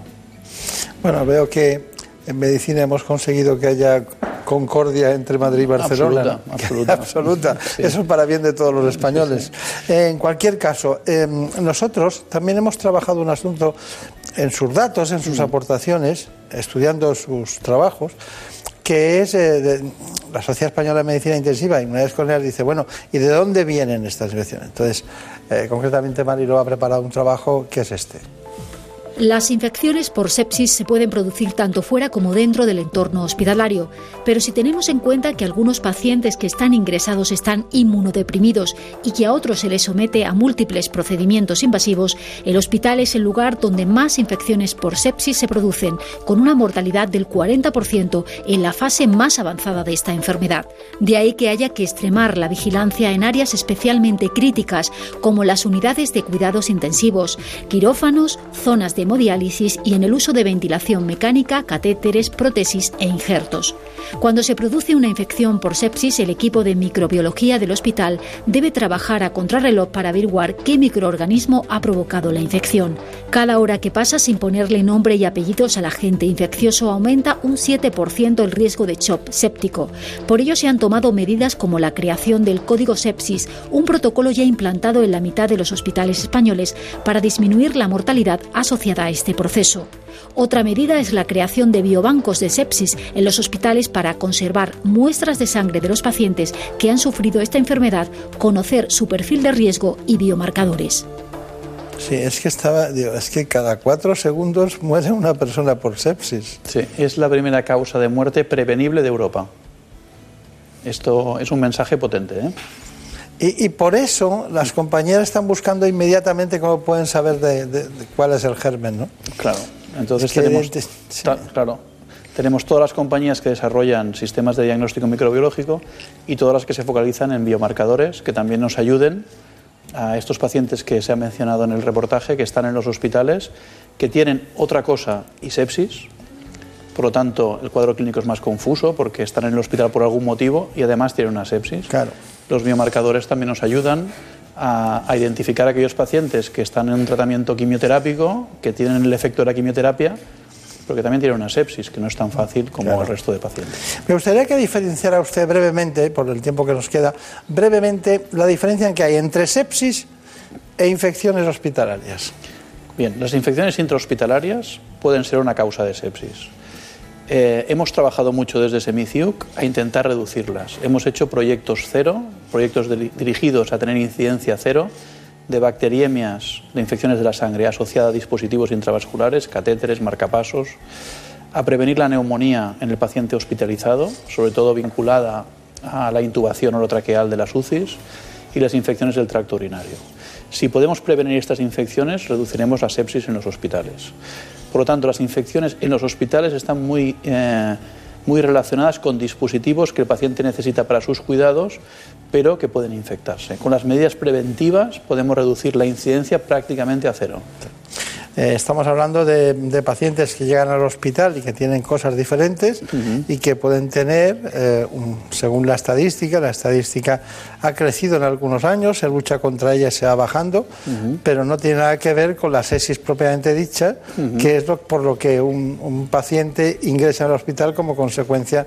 Uno puede venir de fuera con sepsis, pero nunca viene de fuera con una infección hospitalaria, para ser simples. Exactamente. Pero de todas maneras, ¿en qué datos estamos de infecciones hospitalarias en porcentaje? Bueno, la neumonía asociada a la ventilación mecánica la hemos conseguido reducir con nuestra intervención y esto está publicado recientemente, la intervención que ha hecho Semiciuc llamada neumonía cero, la hemos conseguido reducir por debajo de los 5 días por mil días de ventilación mecánica. ¿eh? Y, la, y la bacteriemia también. Estamos con números muy, muy reducidos ahora. Ya veo. Bueno, una hora de retraso, lo repetimos, en la administración del antibiótico adecuado. Una hora supone una disminución de la supervivencia de casi el 8%, ¿eh? 7.6. Por lo tanto, esto es un problema logístico de los hospitales, de identificación, tener el antibiótico a punto, muy cerca en los servicios de urgencias y que la administración del antibiótico sea una emergencia. La enfermera, el médico sepan que esto no es una prescripción habitual, sino que es una prescripción Claro. emergente. Lo más dramático de esto es que el paciente no se entera de nada. Bueno, Porque cuando tienes una fractura, pues me duele aquí, cuando te han operado, pero no se entera de nada porque va pasando, ven que las cosas no van bien y, y nosotros estamos debatiendo por dentro y luchando por dentro y no puedes transmitir el proceso de, que- de lo que está pasando, darles la verdad soportable, no podemos porque, porque todavía no tenemos el último dato y estamos ahí, ¿no? Exacto, Hay pero un yo poco creo que de... el mensaje un poco es que en Europa se siguen muriendo pacientes por infección, concretamente por sepsis, que es prevenible, pero nos falta un poco de, de conocimiento y quizá aquellos pacientes que han sobrevivido a una sepsis nos podrían ayudar también a, a transmitir este mensaje. ¿no? Claro. ¿Es capaz usted en un minuto de darnos una conclusión de todo lo que hemos hablado? Bueno, pues que sin alarmar, sin alarmar, pero sí ah, hacer Pero conscientes de lo que estamos pero, diciendo. pero hemos de ser conscientes de que, de que la sepsis tiene una incidencia alta, que continúa creciendo su incidencia, que la mortalidad es elevada y que si ponemos en marcha todas estas medidas la podremos bajar, que las herramientas que tenemos es el control quirúrgico, el antibiótico precoz, una microbiología muy rápida, pero también me gustaría dar una pequeña nota respecto a las alertas que hay con los antibióticos, ¿eh? que también los antibióticos, pues si no hacemos un uso racional de ellos y los empleamos cuando se tienen que emplear y no cuando no se tienen que emplear, pues también es una herramienta que se nos puede agotar en un futuro próximo si no hacemos un uso racional. Está bien. Bueno, le veo muy en forma. ¿Hace usted deporte o qué? Intento, sí, sí, tiempo libre. ¿Y a Mallorca sigue yendo? Sí, muy, muy frecuentemente y allí es un buen sitio para hacer deporte porque hay mar y montaña. Se estar casado con una mallorquina y- y- imprime la voluntad de, de viajar. Muchas gracias por haber venido y, y que le, le deseo mucha suerte en ese nuevo centro que me parece que es en- entusiasmante en todos los sentidos ¿no? y muy ilusionante. Gracias por la invitación. Igualmente. Bueno, y a todos ustedes indicarles que bueno, es un día muy especial porque hemos tratado un asunto poco conocido porque yo no me he encontrado a nadie en la calle que me dijera que fulanito o menganito tiene sepsis, pero hoy ya saben ustedes lo que es. Muchas gracias.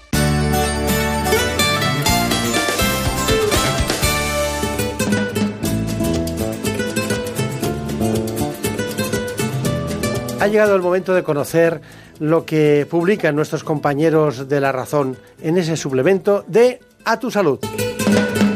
Saludos desde La Razón. Esta semana dedicamos nuestra portada a las cesáreas, ya que España está muy por encima del 15% recomendado por la Organización Mundial de la Salud. Sin embargo, algunos centros públicos han logrado rebajar esta cifra hasta el 10% y nos cuentan cómo. Además, hablamos de la exposición y el documental Buen Camino, un proyecto en el que pacientes con psoriasis y artritis psoriásica de toda España comparten sus experiencias con la enfermedad mientras recorren el Camino de Santiago. Y entrevistamos a Luis González, presidente del Colegio Oficial de Farmacéuticos de Madrid, quien nos explica qué es la prescripción farmacéutica domiciliaria. En la sección de alimentación contamos las diferencias que existen entre el aceite de oliva virgen y el virgen extra, ya que un reciente estudio de la OCU confirma que en el etiquetado se abusa del concepto extra, aunque los expertos nos confirman que ambos productos son de excelente calidad. Y en la contra entrevistamos a Eva Ciruelos, oncóloga del Hospital 12 de Octubre, quien nos detalla el papel de la inmunoterapia en el cáncer de mama. Pero estos son solo algunos de los contenidos. Encontrarán mucha más información en las páginas del suplemento a tu salud y durante toda la semana en nuestra web www.larazón.es. Sin más, que pasen una feliz semana.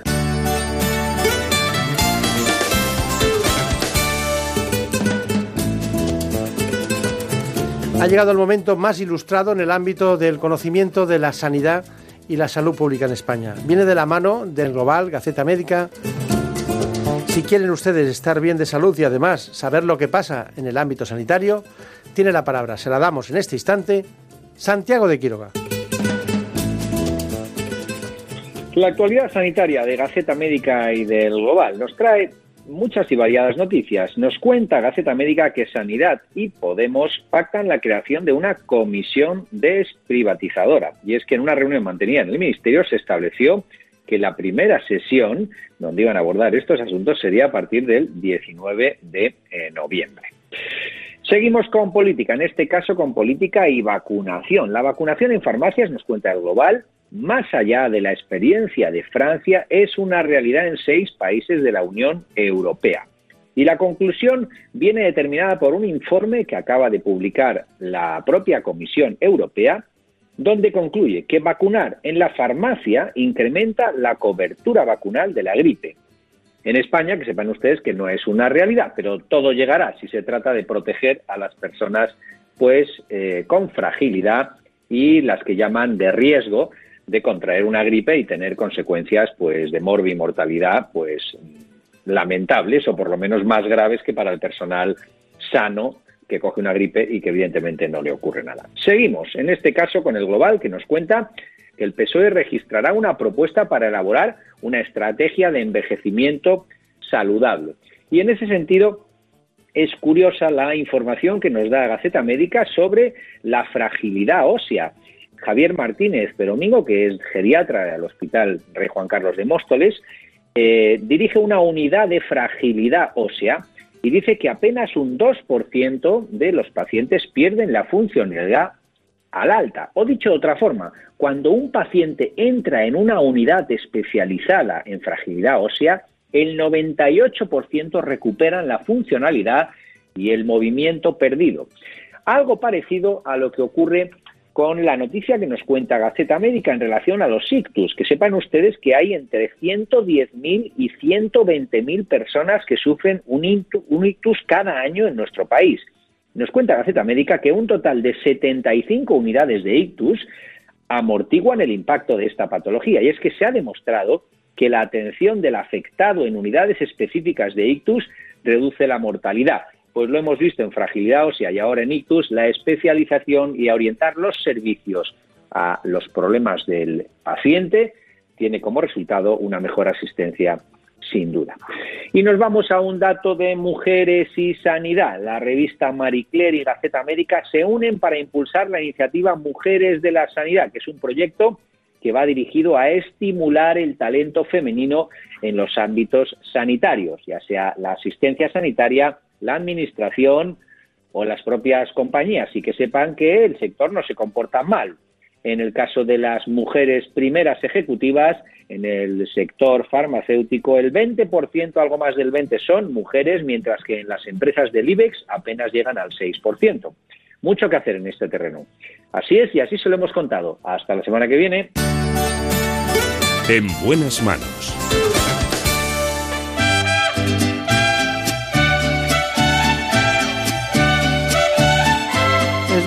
Esta música para recibir a la doctora Inmaculada Gómez Arrayas.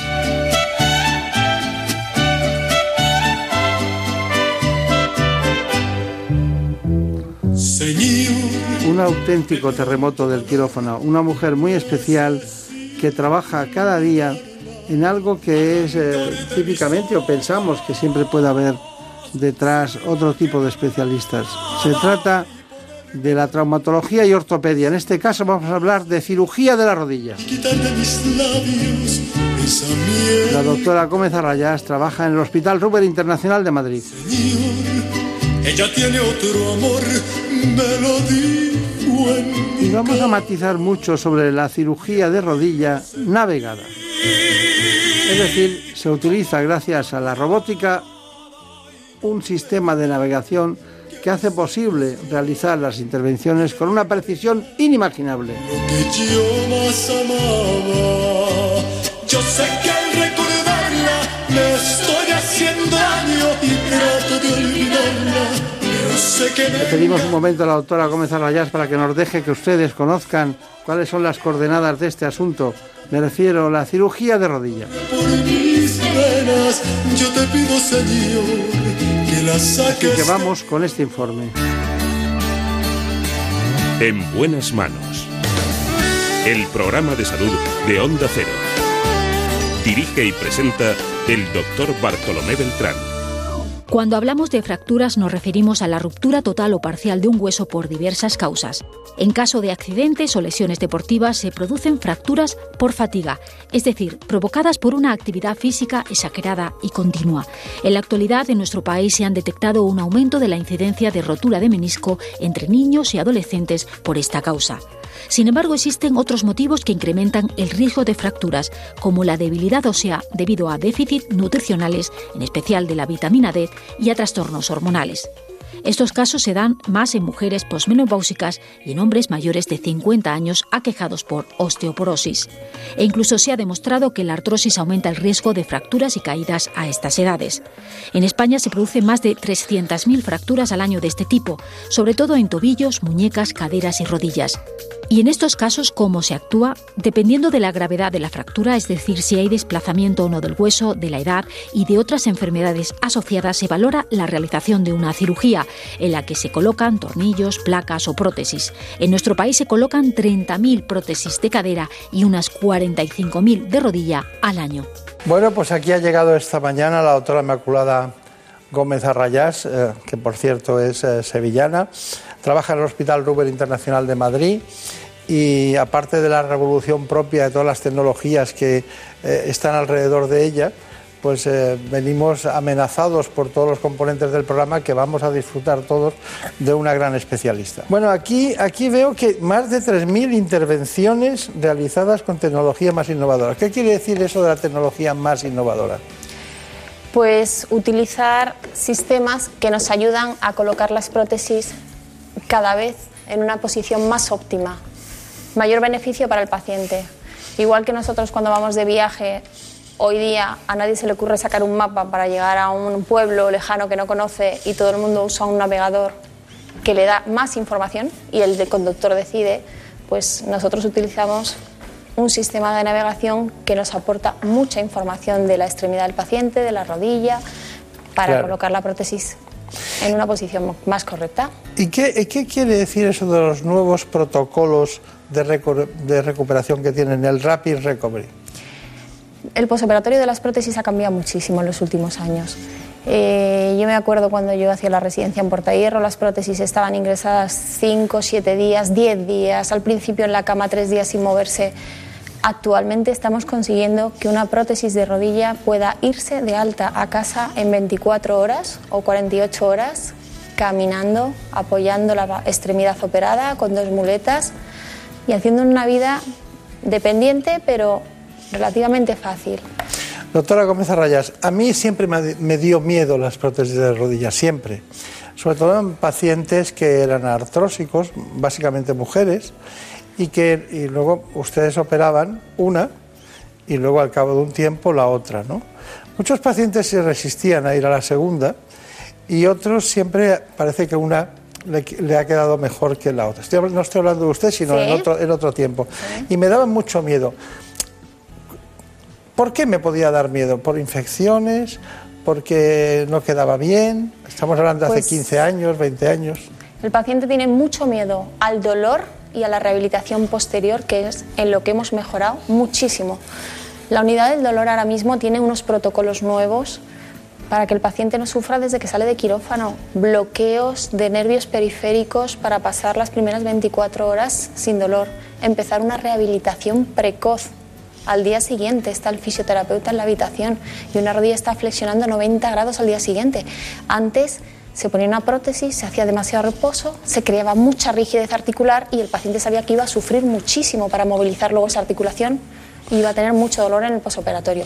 Otro miedo, la infección, el rechazo. La gente te dice, doctora, pero ¿y si la rechazo? El rechazo no es que alguien rechace el metal que lleva la prótesis, el rechazo es que se infecta y un germen que entra en contacto con la prótesis, algunos son capaces de crear un fil, como si fuera el forro de un libro transparente, eh, crean un fil y es imposible que un antibiótico llegue aquí a matar esa bacteria y nos obliga a retirar el implante para curar esa infección. Eso es un rechazo. Normalmente no es rechazo de que alguien rechace el material del que está hecho la prótesis. Pero estadísticamente a usted no le pasa eso. Bajo, muy bajo. Muy bajo. ¿Por qué? Pues supongo que por la cantidad de prótesis y de implantes que pongo al año. Claro. La experiencia, el especializarse en una cosa, disminuye el índice de complicaciones. Al final la cirugía es una manualidad. Menos tiempo de cirugía, menos tiempo abierto el campo operatorio. ¿Y qué le gusta más? Una, ¿Poner prótesis de rodilla o de cadera? Eh, me gusta más la rodilla. Pues Me se ponen más de cadera, ¿no? En Por- España se ponen 5.000 prótesis de cadera, casi 5.000 al año. Más rodillas. Actualmente más rodillas. Más rodillas. Más rodillas. De hecho, si se observa una lista de espera de cualquier hospital público, normalmente hay dos tercios de pacientes esperando rodilla frente a un tercio de, de caderas. Y de ha ese, aumentado ese- muchísimo y a- la y ese dos tercios de, acaban mucho en quirófano por prótesis. Sí. Es mucho, ¿eh? La longevidad, la vida media está aumentando muchísimo. Claro. Nuestro mayor problema en traumatología ahora, lo más frecuente, la cirugía más frecuente va a ser la prótesis de, de Y ahora viene, ahora el tema del millón. Luego ya la veremos operar. Pero la, eh, la pregunta del millón, que es, ¿cuándo tiene que ponerse una prótesis de rodilla? En cuanto el paciente pierda calidad de vida. O sea, que le No hay edad, no hay edad. Es decir, yo puedo tener un paciente operado con 40 años porque tuvo un accidente de tráfico, su articulación quedó dañada, el cartílago lo perdió y con 45 puede necesitar una prótesis porque tiene un dolor que no le impide hacer una vida normal. Ya no hablo de deportiva, hablo de normal, de pasear sin dolor. Ese paciente la necesita a los 45 y con 83 y con 84 hoy día un paciente puede ponerse una prótesis de rodilla porque igual le quedan 10 años de vida y 365 días de dolor cada día. Claro. Hay muy poquitas contraindicaciones, muy pocas contraindicaciones hoy día para poner un implante, tanto en rodilla como en cadera. ¿eh? Seguimos hablando enseguida de las prótesis, que hay mucho que hablar, ¿no? Y quiero diferenciar muy bien las prótesis de rodilla de las de cadera, de las que usted es entusiasta de las dos, a pesar de que le gusta más la de rodilla. Bueno, pues está muy interesante lo que nos cuenta de las fracturas en general, pero eh, bueno, eh, a todos nos gusta lo más complicado, lo más difícil, lo que tiene más calidad de vida para el paciente, lo que pone en prestigio a lo que es el arte de la medicina, y que es lo que usted se dedica, pero llegan muchas fracturas eh, a, a la clínica, ¿no? Eh, También tendrá que También. intervenir en muchas cosas. ¿no? Y también son igualmente agradecidas, porque que llegue un paciente fracturado, le hagamos una osteosíntesis o inmovilización y se resuelva, es igual de agradecido que una prótesis. Al final le devuelves a su vida normal también. Está claro. Está claro. Claro. Bueno, siguiendo con el tema de las prótesis, eh, a nosotros no nos gusta hablar de los tiempos, porque la gente se queda, no, me han dicho, "Ha- hace poco antes de entrar aquí, dice, me tengo que operar de una hernia inguinal, ¿cuánto tiempo voy a estar en casa? Pues, pues dices, pueden ser dos días o, o uno incluso, o puede ser una semana, depende cómo vaya evolucionando. ¿no? Eh, en este caso, una prótesis de rodilla eh, la pregunta es, ¿qué tiempo está mm, restitutio ad integrum toda una rodilla? Pues tenemos Se- un seis primer meses. antes. Yo creo que antes. ¿Sí? O sea, tengo Pero si pacientes dijéramos- que están jugando a golf a los dos meses. Jugar al golf hay que caminar. Entre el segundo o tercer mes. Hay, como todo, hay excepciones. mujer- Hay pacientes obesos, hay pacientes reumáticos que van más lentos porque eh, hacen más inflamación periarticular. Mm, hay pacientes que están muy bien a los dos meses, hay pacientes que tardan cuatro, Ya. cinco, pero, pero, mujer, mujer eh, con artrosis, eh, más de 65 años, sedentaria, que tiene ah, dolores en las dos rodillas, a lo mejor tarda más tiempo, ¿no? Pero lo normal es que por la prótesis esté caminando sin muletas en seis semanas. ¿eh? A las seis semanas suelen soltar la muleta. ¿eh? Está bien. ¿Y cuándo le dice usted que le va a operar la otra? ¿Cuánto tiempo deja pasar entre una y otra? Técnicamente se puede hacer a la semana siguiente. Es decir, por problema quirúrgico no lo hay. No lo hay. Yo siempre digo, lo pide el paciente, porque muchas veces ponemos una rodilla y la otra que está mal la descargan porque empiezan a cargar el, el implante que les duele menos y vuelven a tener calidad de vida y me dicen, oye, pues la otra me molestaba mucho, ahora ya no me molesta, avíseme. Cuando le vuelva a doler, la hacemos. Pero he hecho prótesis a los tres meses de poner una, por ejemplo, y otros aguantan un año. Estoy en lo que dije al principio, en cuanto el paciente vea que no puede caminar por esa segunda rodilla. Está bien. está Claro. bien. Me- es, es usted muy valiente en este tipo de cosas, ¿no? Porque realmente cuanto más tiempo dejas es mejor, ¿no? Más tiempo dejas dentro de un límite, ¿no? Pero bueno. Si ha eh, ido bien, si hay una complicación no puedes, claro, Claro, pero si claro. está bien, Claro. Nosotros volvemos eh, con la doctora, concretamente la doctora Gómez Arrayá, que es nuestra protagonista en este espacio. Ya saben, estamos hablando de prótesis de rodilla y prótesis de cadera. Hemos visto la indicación principal en la prótesis de rodilla, de la que ella es muy vehemente, pero no por eso deja por alto la prótesis de cadera, que tan buen resultado os da. De todas maneras, eh, ella nos ha traído una serie de elementos que vamos a matizar aquí en relación con, con las prótesis, pero también tenemos una información. Se trata de una paciente de 67 años, mujer, eh, que tiene una artrosis de rodilla derecha. ¿De acuerdo? Tiene un desgaste, sobre todo en la parte interna de su rodilla, que es la que con más frecuencia tiene artrosis, y mucho desgaste también en la articulación entre la rótula y el fémur. Vemos ahí que prácticamente ya no queda espacio ni queda interlínea. El cartílago se ha desgastado por completo. Eso produce muchísimo dolor al caminar, produce mucho dolor cuando uno está sentado y se va a levantar, bajar escaleras, subir escaleras. Eh, con una prótesis de rodilla conseguimos sustituir la articulación y que ese dolor ceda. La coloco con ayuda de un sistema de navegación. ¿Qué ventaja me aporta el sistema de navegación? En todo momento voy a tener información durante toda la cirugía del eje de la rodilla de la paciente, de la cinemática de la rodilla, cómo se desvía en flexión a 0 grados, a 30 grados, a 60 grados, cómo se comporta en movimiento esa rodilla. Y me va a ayudar a decir cómo hacer los cortes para colocar los implantes en la situación más óptima para que esa rodilla quede en el eje correcto. ¿De acuerdo? Esa cámara de arriba son eh, emisores de infrarrojo que va a recoger unos sensores que yo voy a colocar en el paciente, tanto en el fémur como en la tibia. Y en esta pantalla me va a ir dando la información.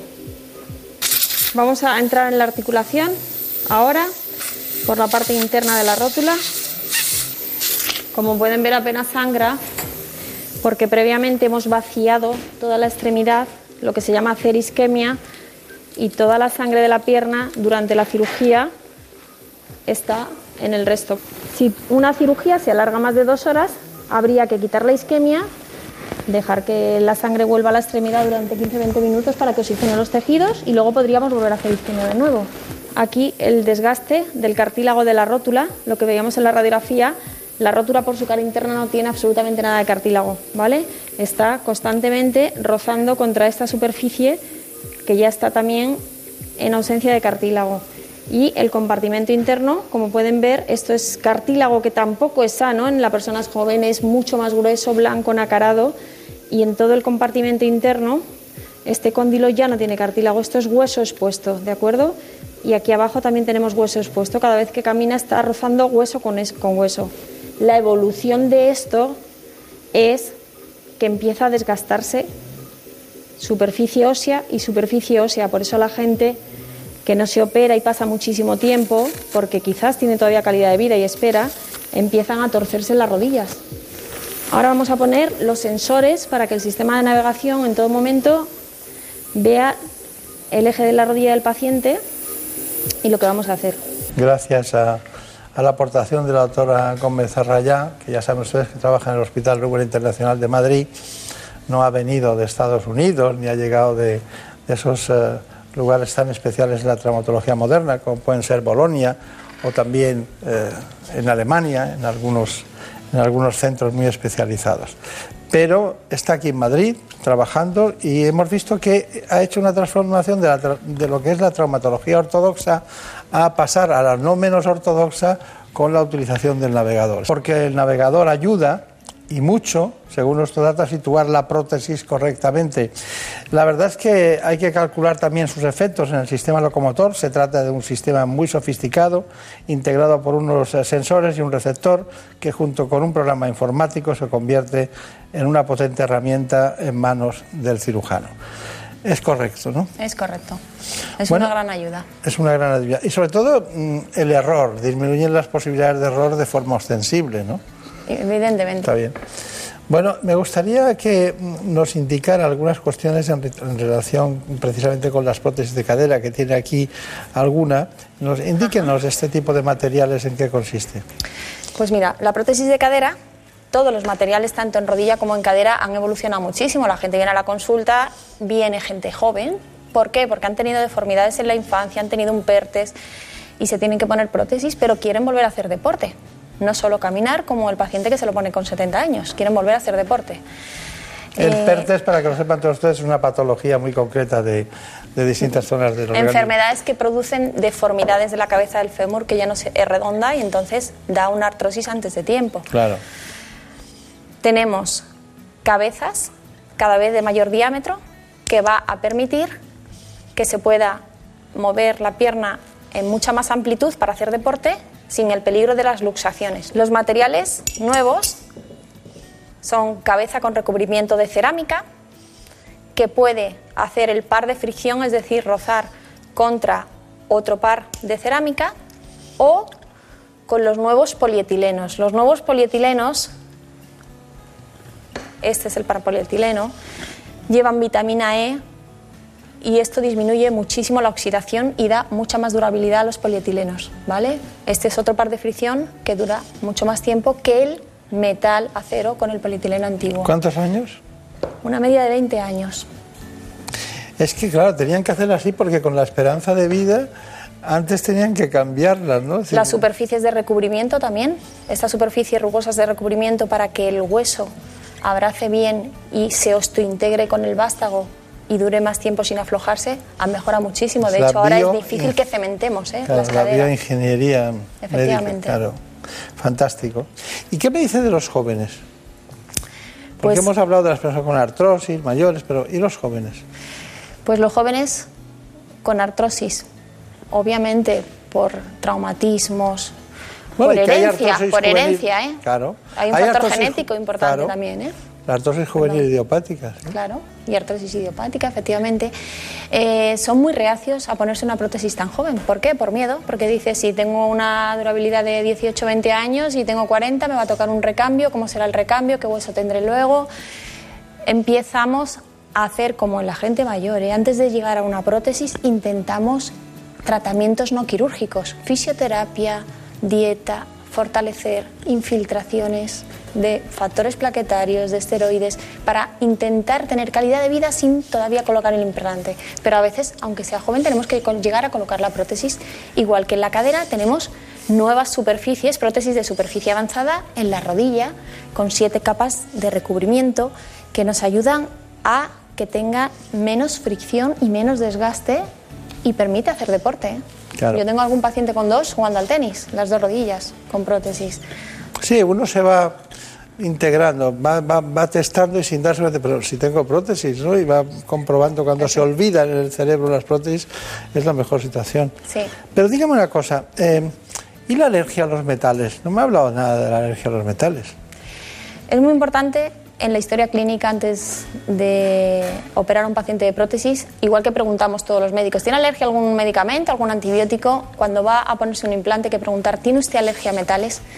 Normalmente el paciente dice, alergia a metales no lo sé, es muy fácil. Usted cuando se pone pendientes de bisutería o se pone una gargantilla, le pica, eh, le sale eritema, se pone rojo, el paciente que dice que sí está obligado a hacer una prueba de alergia a metales.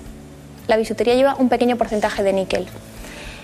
Estas prótesis, eh, la mayor parte de la gente piensa que es titanio. La mía es de titanio, es la mejor, ¿no? Siempre ponemos, y todos los traumatólogos, prótesis de última generación. Obviamente son las que más duran. No nos interesa hacer un recambio precoz a ningún paciente, ni por el paciente, ni por el cirujano, ni por el hospital. Si el paciente tiene alergia al níquel, estas prótesis llevan una aleación, esta no, ahora lo explicaré, las normales llevan una aleación de cromo, cobalto, níquel. ¿Por qué hace falta una aleación de metales? Porque tiene que ser tiene que ser la prótesis tiene que aguantar la corrosión, tiene líquidos alrededor, tiene líquido sinovial. Tiene que aguantar la resistencia a impacto. Tiene que tener ductilidad y elasticidad parecida a la del hueso para que con los impactos no sufra la superficie de unión. Eso lo da el cromo que aguanta muy bien la corrosión con el cobalto y un pequeño porcentaje de níquel, un pequeño porcentaje de níquel le da la ductilidad. Ese pequeño porcentaje de níquel es pequeño, pero las personas que tienen una alergia al níquel, a la bisutería muy alta, lo tiene que avisar porque para eso tenemos esta otra prótesis Claro. que tiene siete capas de recubrimiento, lleva circonio y no hay contacto con el níquel. Y ponemos esta y no da reacción inflamatoria. ¿De acuerdo? Está bien, está bien.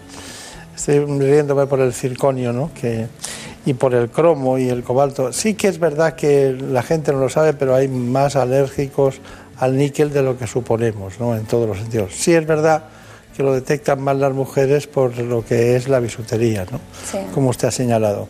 Bueno, ¿cuál es su conclusión de todo lo que hemos hablado? La conclusión, a mí lo que me gustaría transmitir es eh, que no hay que tener tanto miedo a la cirugía, mm, tanto de prótesis de cadera como de rodilla, cuando la articulación duele. Hoy día ha cambiado, la recuperación es más rápida, los riesgos han disminuido. Eh, me da muchísima pena. La semana pasada he operado a una señora con una radiografía y una destrucción articular con Parkinson sin poder caminar en semiflexión. ¿Por qué? ¿Y por qué, señora? ¿Por qué aguanta tanto por miedo? Ese miedo es el que yo quiero transmitir, que mm, hay que, hay que intentar mm, quitárselo, porque yo les explico a los pacientes, ¿sabes qué pasa? Esta rodilla está muy desgastada, pero es que el año que viene, inevitablemente, si sigue caminando, va a estar más desgastada. El dolor va a aumentar y al siguiente más. Entonces, al final, mientras no tengamos células madre que sean capaces de crear cartílago ni otra solución, la artroplastia de cadera y de rodilla soluciona. Pues está bien. Muchísimas gracias y hasta pronto. En buenas manos. El programa de salud de Onda Cero. Por un beso tuyo, contigo me voy. No me lo pregunto, contigo Ya lo saben, después de este espacio les espero esta mañana a las ocho y media en La Sexta. La gran televisión que responde al nombre más verde.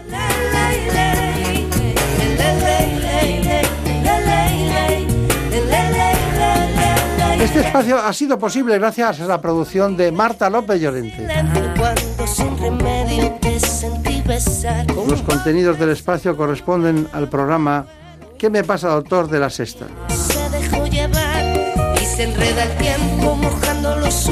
y en la realización, como cada vez, cada día, cada año, cada segundo, cada momento, el gran Óscar Aguilera. Un beso tuyo. Contigo me voy. No juegues conmigo. Contigo me voy. Quédate esta noche. Contigo me voy. Les dejo. Como siempre, seguiremos hablando de salud. Por un beso tuyo. Contigo me voy. No me lo pregunto. Contigo me voy. Que se me